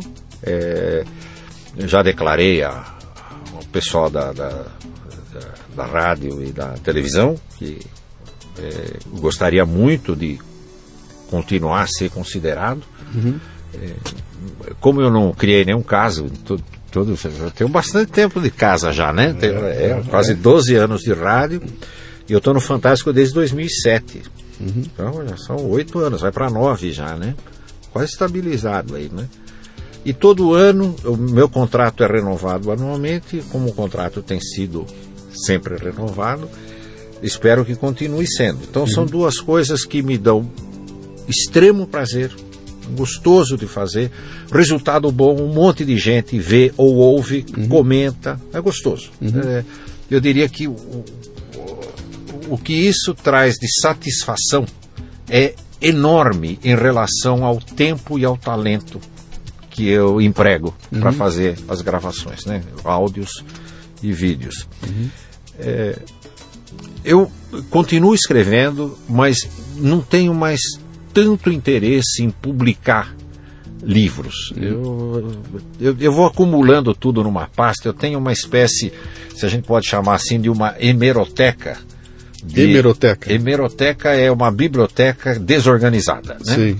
É que você tem um monte de. É, é como se fosse um dicionário. Sim. De, com as palavras fora de ordem. Isso, isso. Isso é uma hemeroteca. Essas coisas, é, é, você põe um monte de meia na gaveta, só que não faz par, essas uhum. coisas assim, né? Então, eu vou acumulando, sempre pensando, ah, um dia eu vou achar alguma coisa interessante para fazer com isso, né? É, leio bastante, pesquiso bastante. Uhum. E hoje, talvez, o que eu faço é escrever para mim mesmo. Uhum. É muito gostoso. É, é, fantástico. Porque não tem compromisso. Sim. Se, se, eu, se eu gosto, tá Sim. bom. E, e, e, você assim exorciza uma porrada de coisa, né? Eu quando eu tô com a cabeça cheia, tudo, eu sento e, e escrevo, e não necessariamente sobre aquilo que me enche a cabeça, eu escrevo sobre algo. E, e o exercício de você se entregar àquele momento em que. Antigamente era né, da, da tinta para o papel, agora é para a tela do computador eu começar um texto e não saber como é que ele vai terminar, yeah. entendeu? O cara que baita surpresa quando chega no final, bicho, olha, olha onde eu cheguei, né? Isso é um exercício fantástico que ajuda a gente de, de várias formas, né? Em termos de livros, eu eu tinha dito já para algumas uh, editoras que eu não queria mais escrever de novo o mesmo livro. Né? Estava escrevendo um livro Trabalho e Emprego, ou Emprego e Trabalho, Sim. ou Carreira e Trabalho, ou Carreira e Emprego, ou Emprego e Carreira. E eu falei, não vem mais. Então eu fiquei acho que uns três anos sem publicar nada. Aí apareceu a, a Sandra Espilotro, que era diretora da editora Globo lá, e ela tem uma. O filho dela, o Tiago, tem uma editora de e-book. Você não quer escrever um livro? Eu falei, um livro, mas você me deixa escrever sobre o que eu quero. Ah, você não, você não quer escrever sobre emprego e carreira? Eu falei, não, não quero. Não quero. Eu, exatamente por isso que eu, não, então você escreve sobre o que quiser. Então eu escrevi um livro chamado é, Quem Mexeu no Meu Trema, que é a, a história da. De, desde o começo, desde o século XIX, da, dos desacordos entre Brasil e Portugal quanto a, a modificações ortográficas que nós tivemos na língua. Está aqui na outra sala, você não vai embora sem, por favor, me autografar, porque eu trouxe ele aí. E, mas muito divertido. Até porque, né, agora em 2016, a, a nossa presidente lá e o, o primeiro-ministro de Portugal tem que assinar um acordo definitivo. Se eles não assinarem, continua valendo em paralelo o trema. Eu, eu, eu acho que linguiça sem trema não é linguiça, é linguiça. então eu quero que o trema fique, né? Depois escrevi os livros, uma série de livros que eu já tinha escrito para Placar em 2006 sobre a história das Copas do Mundo, que é um negócio que só aumenta de tamanho. Que, que é interessante. Você tem um interesse muito grande no futebol, né? Eu gosto muito. Gosta muito, né? Gosto muito. Legal. E escrevi um livro para a editora Saraiva, eu também devia um livro lá para a Flávia, diretora da Saraiva, ela veio falar comigo quando eu não podia escrever, eu ainda estava sob contrato com outra editora. Escrevi um livro é, com esse sim sobre trabalho, mas de maneira diferente, a partir de um texto que eu já tinha escrito para você SA, que era pegar perguntas contemporâneas e respostas com versículos bíblicos. É, como o texto foi muito reproduzido no tempo da você SA, até hoje tem aí, né? Para quem procurar no YouTube, o título é apenas ouça. Uhum. Alguém fez toda a transcrição, tudo muito, muito interessante. Ah, se deu certo. E eu escrevi também, chama Todas as Respostas. É, e depois disso eu falei, hum, se eu for escrever outro livro, provavelmente vai ser sobre um assunto que eu vou gostar de escrever, mas não necessariamente alguma editora vai gostar de publicar. Então hoje, conversando com você, eu vi que você já tomou a, a, situação em suas mãos e fala assim: escuta, eh, nós não precisamos mais de ninguém nesse não. mundo aqui, nós fazemos tudo por conta própria. Eu falei, esse pode ser um caminho. Eu acho que sim. Ou, ou através do e-book. Uhum. Eu, eu até pensei, Luciano, eu falei, eu, eu gostaria muito de publicar meus e-books para o pessoal baixar de graça mesmo. Bota num lugar onde tem uma imensa visibilidade. Sim. Mas eu não quero vender e-book, eu não quero ganhar dinheiro com e-book. Eu quero que as pesquisas que eu fiz, as coisas que eu escrevi, a maneira como eu escrevo, coisas que eu gosto, de compartilhar com todo mundo mundo. E esse, essa uhum. seria uma boa maneira. Olha, tem um, tem um, tem um, eu vou falar uma bobagem aqui, mas ó, tem um instituto uh, Max Geringer pintando aí, cara, que de repente ele nasce e aí você bota isso tudo aí, que é, esse é o grande lance, né, que é você compartilhar. Outra, eu posso, você me perguntou claro. se eu tinha mais uma coisa. É, as pessoas perguntam para mim, certamente para você também, o que precisa para ser palestrante, né? Porque palestrante é uma, uma classe que está aumentando bastante, né? uhum. né? E eu, de, eu... de novo, de novo. É irresistível, cara, você entrar numa sala, sentar, ver um sujeito chegar ali na frente, blá, blá, blá, blá, blá, durante uma hora, ganhar uma grana e ir embora. Porra, meu, isso é muito fácil, cara. Eu vou ganhar dinheiro assim, é claro que eu vou, né? E aí eu olho na internet, tem uns cursos de palestrante, eu vou lá, faço o curso, me formo e vou faturar e vou ganhar 40 pau por mês fazendo palestra. Não é fácil, Max? É, é simples, né? Aliás, voltando à palestra do João Betting, o, o eu não queria ir, né? Era, porque era da faculdade, eu, eu falei lá na empresa, eu não vou. É perda de tempo. Ou perca de tempo, né? Perca Como diz no interior, é perca, perca de tempo. Perca. Então, perda de tempo, eu não vou. Aí o seu Fausto, que era uma pessoa mais iluminada do que eu, lá, um senhor com a qual eu trabalhava, ele me disse, Marcos, se você tem oportunidade de ouvir alguém que ganha para falar uma hora o que você ganha para trabalhar um mês, vai ouvir. eu fui. Falei, grande lição, é, grande lição. Dúvida. aí, o, o, que, o que acontece? Acontece que tem um monte de gente que fala bem, um monte de gente que apresenta bem, é, faz treinamento dentro da própria empresa, todo mundo elogia, pô, fala bem, você devia ser palestrante, aí o pessoal vai tentar, né? Não é fácil, como parece, porque os bons, ou não, não os bons, o termo é completamente errado o, os palestrantes mais notórios Sim. são aqueles que têm uma visibilidade prévia. É preciso, dizer, quem é que vai falar? Fulano. Quer dizer, não preciso pesquisar para saber quem ele é. Tem uma noção de quem uhum. ele seja, ou porque escreveu um livro, ou porque está na televisão, ou porque era ministro, ou porque é um esportista, seja o que for, mas já tem um, um reconhecimento prévio. Bom, e isso pode ser também tempo decorrido. Nós Sim. temos colegas palestrantes aí que estão fazendo palestra desde a década de 70. É claro que depois de 30, 40 anos, todo mundo sabe quem eles são. Uhum. Né? Mas quando a mãe me fala assim, o que, que precisa para ser um palestrante? Eu falo, ah, menos do que você pensa. Precisa de três coisas. Você precisa é, saber contar histórias, uhum. ter boas histórias para contar e ter a certeza de que essas histórias têm a ver com a plateia tem algo que você vai proporcionar à plateia. Parece brincadeira, Luciano, mas se a gente pegar as três coisas, tem um monte de palestrante que a gente conhece e que é bom naquilo que faz, mas que ou não consegue. Quer dizer, eu vou contar a minha história. Minha história é maravilhosa, mas a, pla, a plateia não está interessando. Sim. Então, jamais vou conseguir fazer o que esse cara faz. Há palestrantes que são bons apresentadores, mas não têm as boas histórias para contar. Uhum. Chega lá e fala assim: olha, Aristóteles disse isso, Einstein disse isso, Napoleão disse isso. E o pessoal fala e? assim: bom, e o que, que você acha? Pô, isso aí eu vejo, isso aí eu acho na, na internet, né? não preciso vir aqui para ouvir. Então, não cria a própria história, né? Que é, é, o que, no fundo, no fundo, numa sala com um monte de gente assistindo, é o que envolve a plateia. Uhum. É a tua história. Boa, ruim, não interessa. Pode ser um exemplo, pode ser um bom exemplo, pode ser um mau exemplo. Você, às vezes eu, eu, eu, conto histórias que é um exemplo do que as pessoas não devem fazer na vida, mas que eu fiz, eu errei. Então, mas estou contando de qualquer maneira para que as pessoas aprendam. E escrever um livro é, é muito bom publicar, muito bom ser conhecido. Embora e... publicar um livro também no Brasil é uma, é uma complicação. É, é muito complicado. Eu, eu uma vez disse, Luciano, que as pessoas mandam fazer cartão de visita. Eu, é muito melhor mandar fazer um livrinho de, de autoria própria de 30 páginas. Manda imprimir. Porque cartão de visita todo mundo recebe e joga fora. Livro uhum. ninguém joga. Quem ganha um livro vai ler.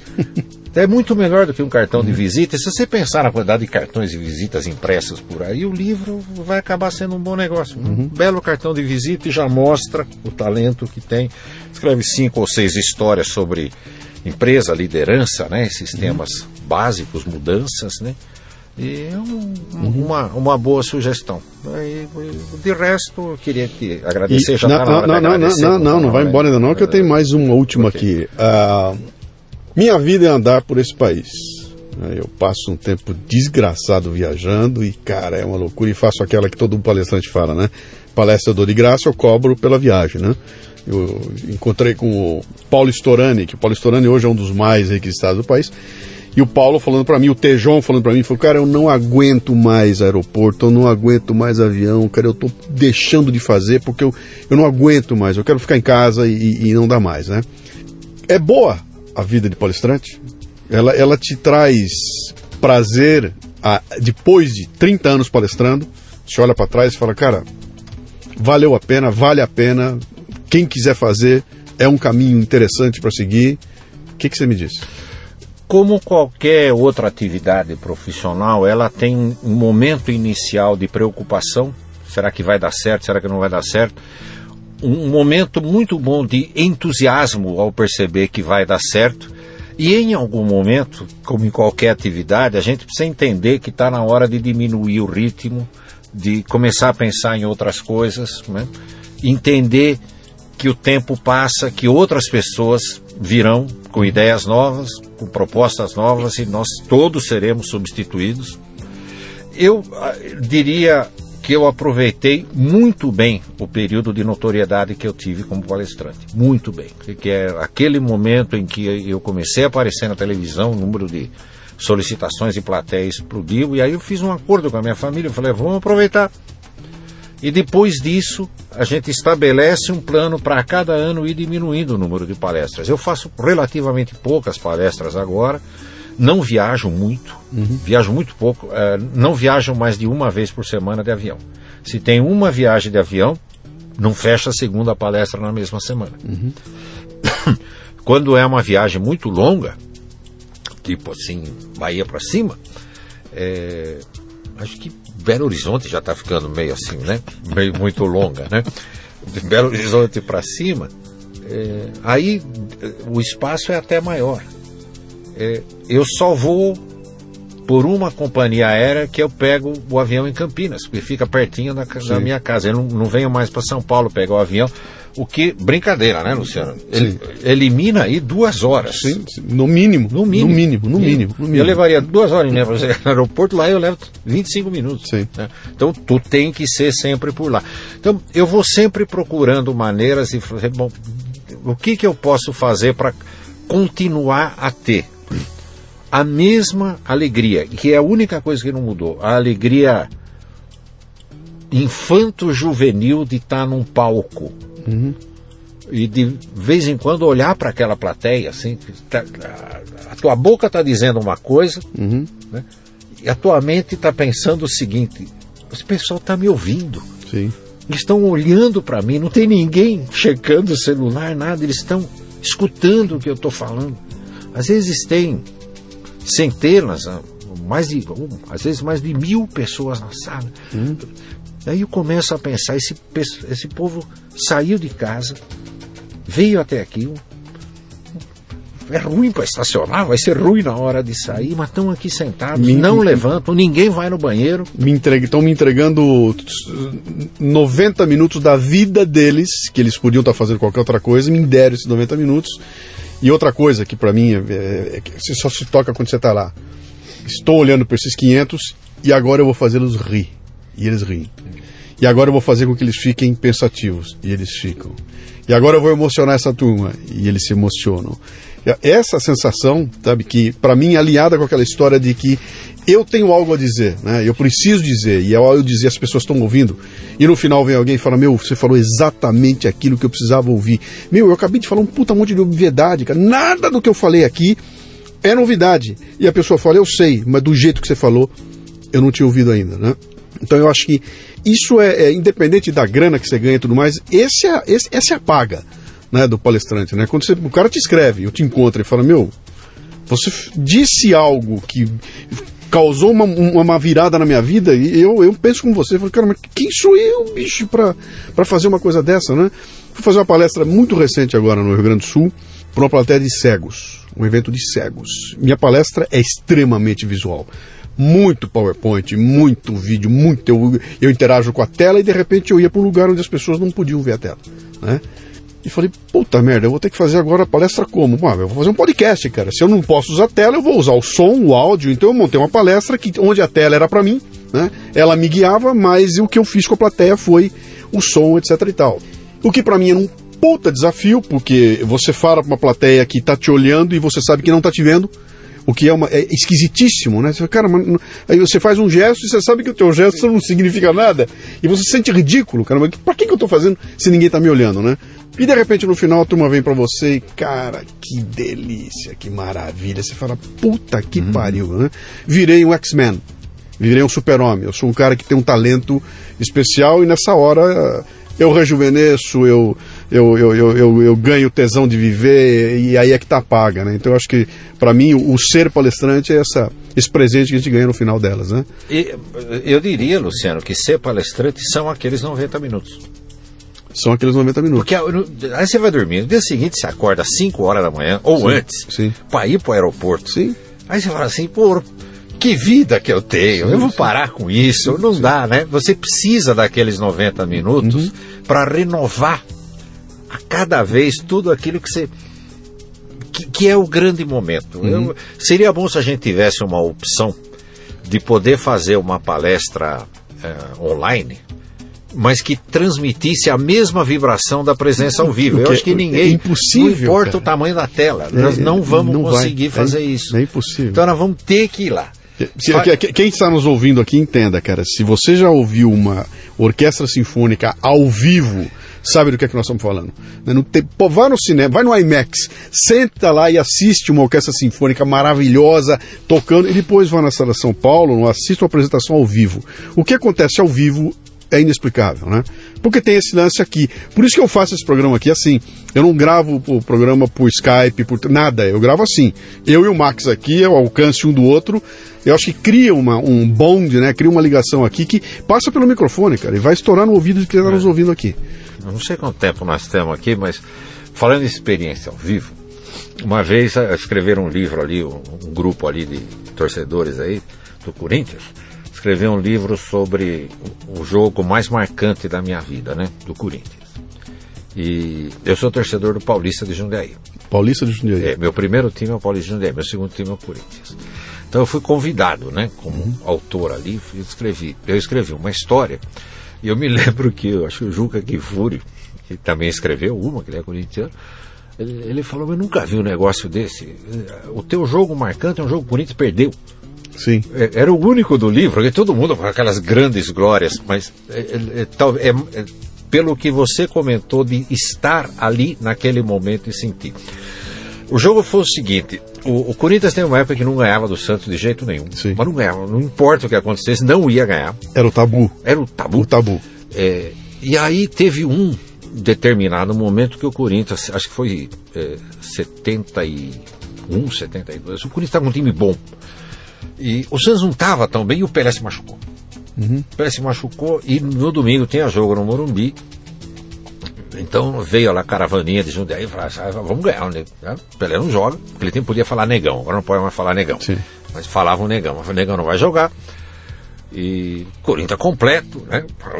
Aí vamos lá, encheu o Morumbi. Chegamos lá às 11 horas da manhã, até hoje minha pele está pipocando, né, que a gente não conhecia nem atenção, protetor solar. Atenção. Detalhe para o pessoal novo que está nos ouvindo aqui. Quando o Max fala encher o Morumbi nos anos 70, ele está falando de 100 mil pessoas. Cento, cento, não, é, não é 40 mil que nem não, hoje. Não, 117, 117 mil. mil pessoas. E aí ficamos lá, e, e, aquela cantoria, sabe? O jogo era às quatro, 11 é, e meia, já está quase lotado, e canta, e grita, e canta, e grita. Bom, faltavam cinco minutinhos, Aí entrou o locutor de estádio.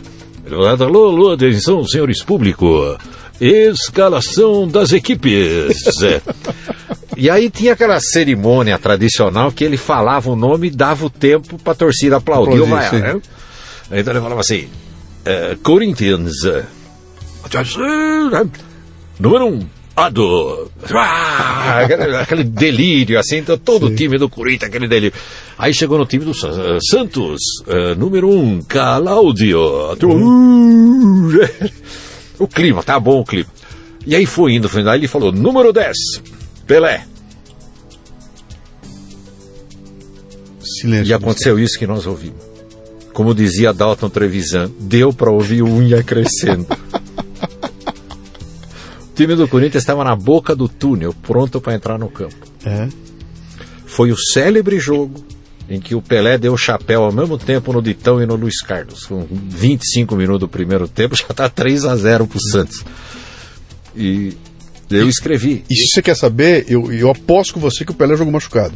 É, bom, ele- Eu aposto que ele entrou em campo e falou, cara, eu não vou engolir essa. Que o Pelé tinha essa, né? Ele tinha essa, essa gana, né? Que você não vê mais hoje em dia, né? E aí você escreveu essa história do. Eu escrevi porque foi. Por que é um jogo marcante? É o único jogo que eu conheço na minha vida que um time perdeu pro locutor do estádio. Matou o time. É cento e tantas mil pessoas ali, todo mundo com a boca aberta. Pô, O cara vai jogar. Quebrou expectativa na hora, cara. Tom- Foi um cacete federal. Que quer dizer, história. O que você está contando é uma história de uma quebra de expectativa para Brutal, 117 mil pessoas. E era preciso, Luciano, estar presente para entender aquilo. dúvida. Como é que eu vou descrever ao microfone o silêncio? De 117 De cento- mil pessoas no Morumbi. Impressionante. Isso aí. Eu acho lindo ah, esse trabalho aqui de, de depoimentos, porque nós não temos nada preparado aqui. Essa conversa, se não parar logo, atravessa a noite. Algumas pessoas maravilhosas, é, é, você precisa trazer, se já não trouxe. A Paula é uma delas. Sem dúvida. Tem que trazer a é Paula. fantástica, sim. A Paula, é, é, é, a- além do, do- do carinho que, que eu tenho pela Paula, ela jogou no Divino lá de Jundiaí, né? O tempo que ela jogou Divino não perdeu nenhum jogo. Três anos ganhando todo mundo. Sim. Mas a Paula tem uma maneira de dizer as coisas com uma tranquilidade. É Como se tudo que ela fez fosse a coisa mais simples do mundo.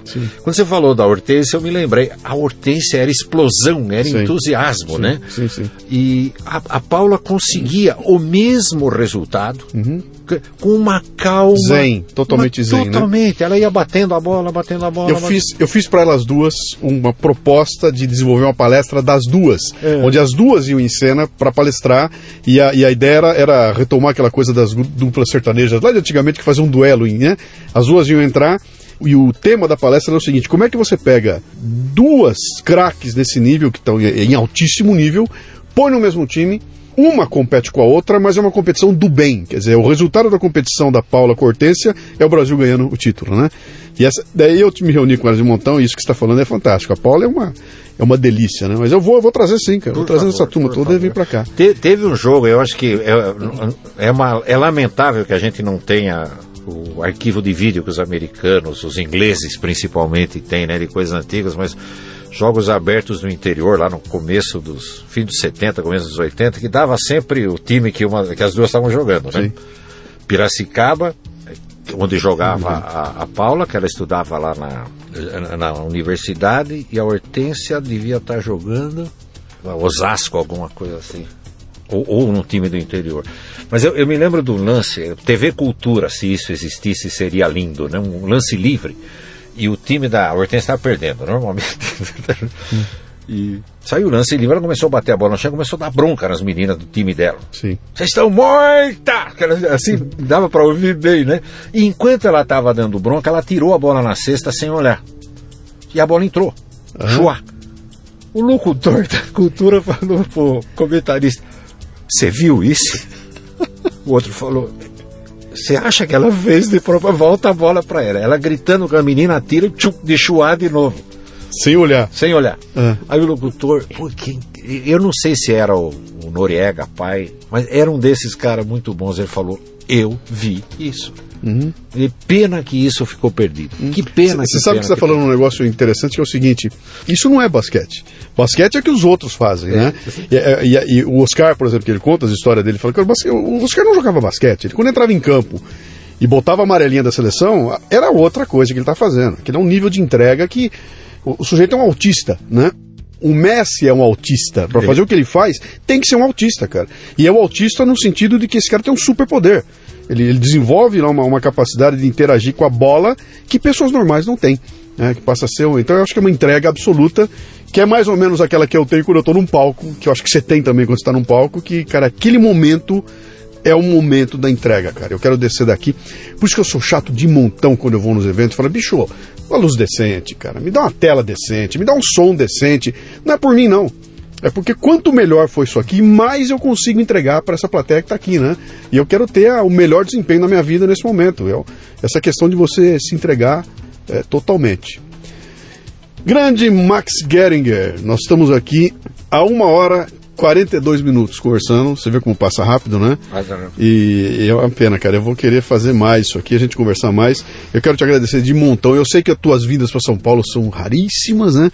Você aceitou o meu convite de estar aqui no Leadercast, então muito obrigado de novo. Esse papo aqui foi fantástico. Eu vou querer me encontrar mais com você. A gente vai inventar de fazer alguma, alguma mutreta junto aí, no bom sentido, para entregar mais conteúdo para mais pessoas. Se Deus quiser, Luciano, obrigado pela, pela oportunidade. Um belíssimo papo. Como todo papo de dois interioranos, né? Aqui você não para, vai a noite inteira e acende a fogueira. Mas eu espero, como sempre, né, que uma coisinha que eu e você tenhamos falado aqui, uma coisinha, possa ser útil para cada uma das pessoas que nos ouvirem. Se isso acontecer, estamos gratificados. Então Deus te abençoe muito obrigado. Muito obrigado, um abraço. O Leadercast chega até você com o apoio da DKT do Brasil, que possui a maior linha de preservativos e géis lubrificantes do país, com a marca Prudence. Além disso, a empresa se orgulha de contribuir com a DKT Internacional, que mantém 21 programas de marketing social em 19 países. Quando você compra um produto da DKT do Brasil, está ajudando a financiar projetos de planejamento familiar e prevenção às doenças sexualmente transmissíveis no Brasil e no mundo. Visite o facebook.com/dkt Brasil. Na hora do amor, use prudência. O Leadercast é lançado por temporadas e já temos dezenas de entrevistas publicadas. Para livre acesso a todas as temporadas completas, você precisa ser assinante da Confraria Café Brasil. Saiba mais acessando leadercast.com.br.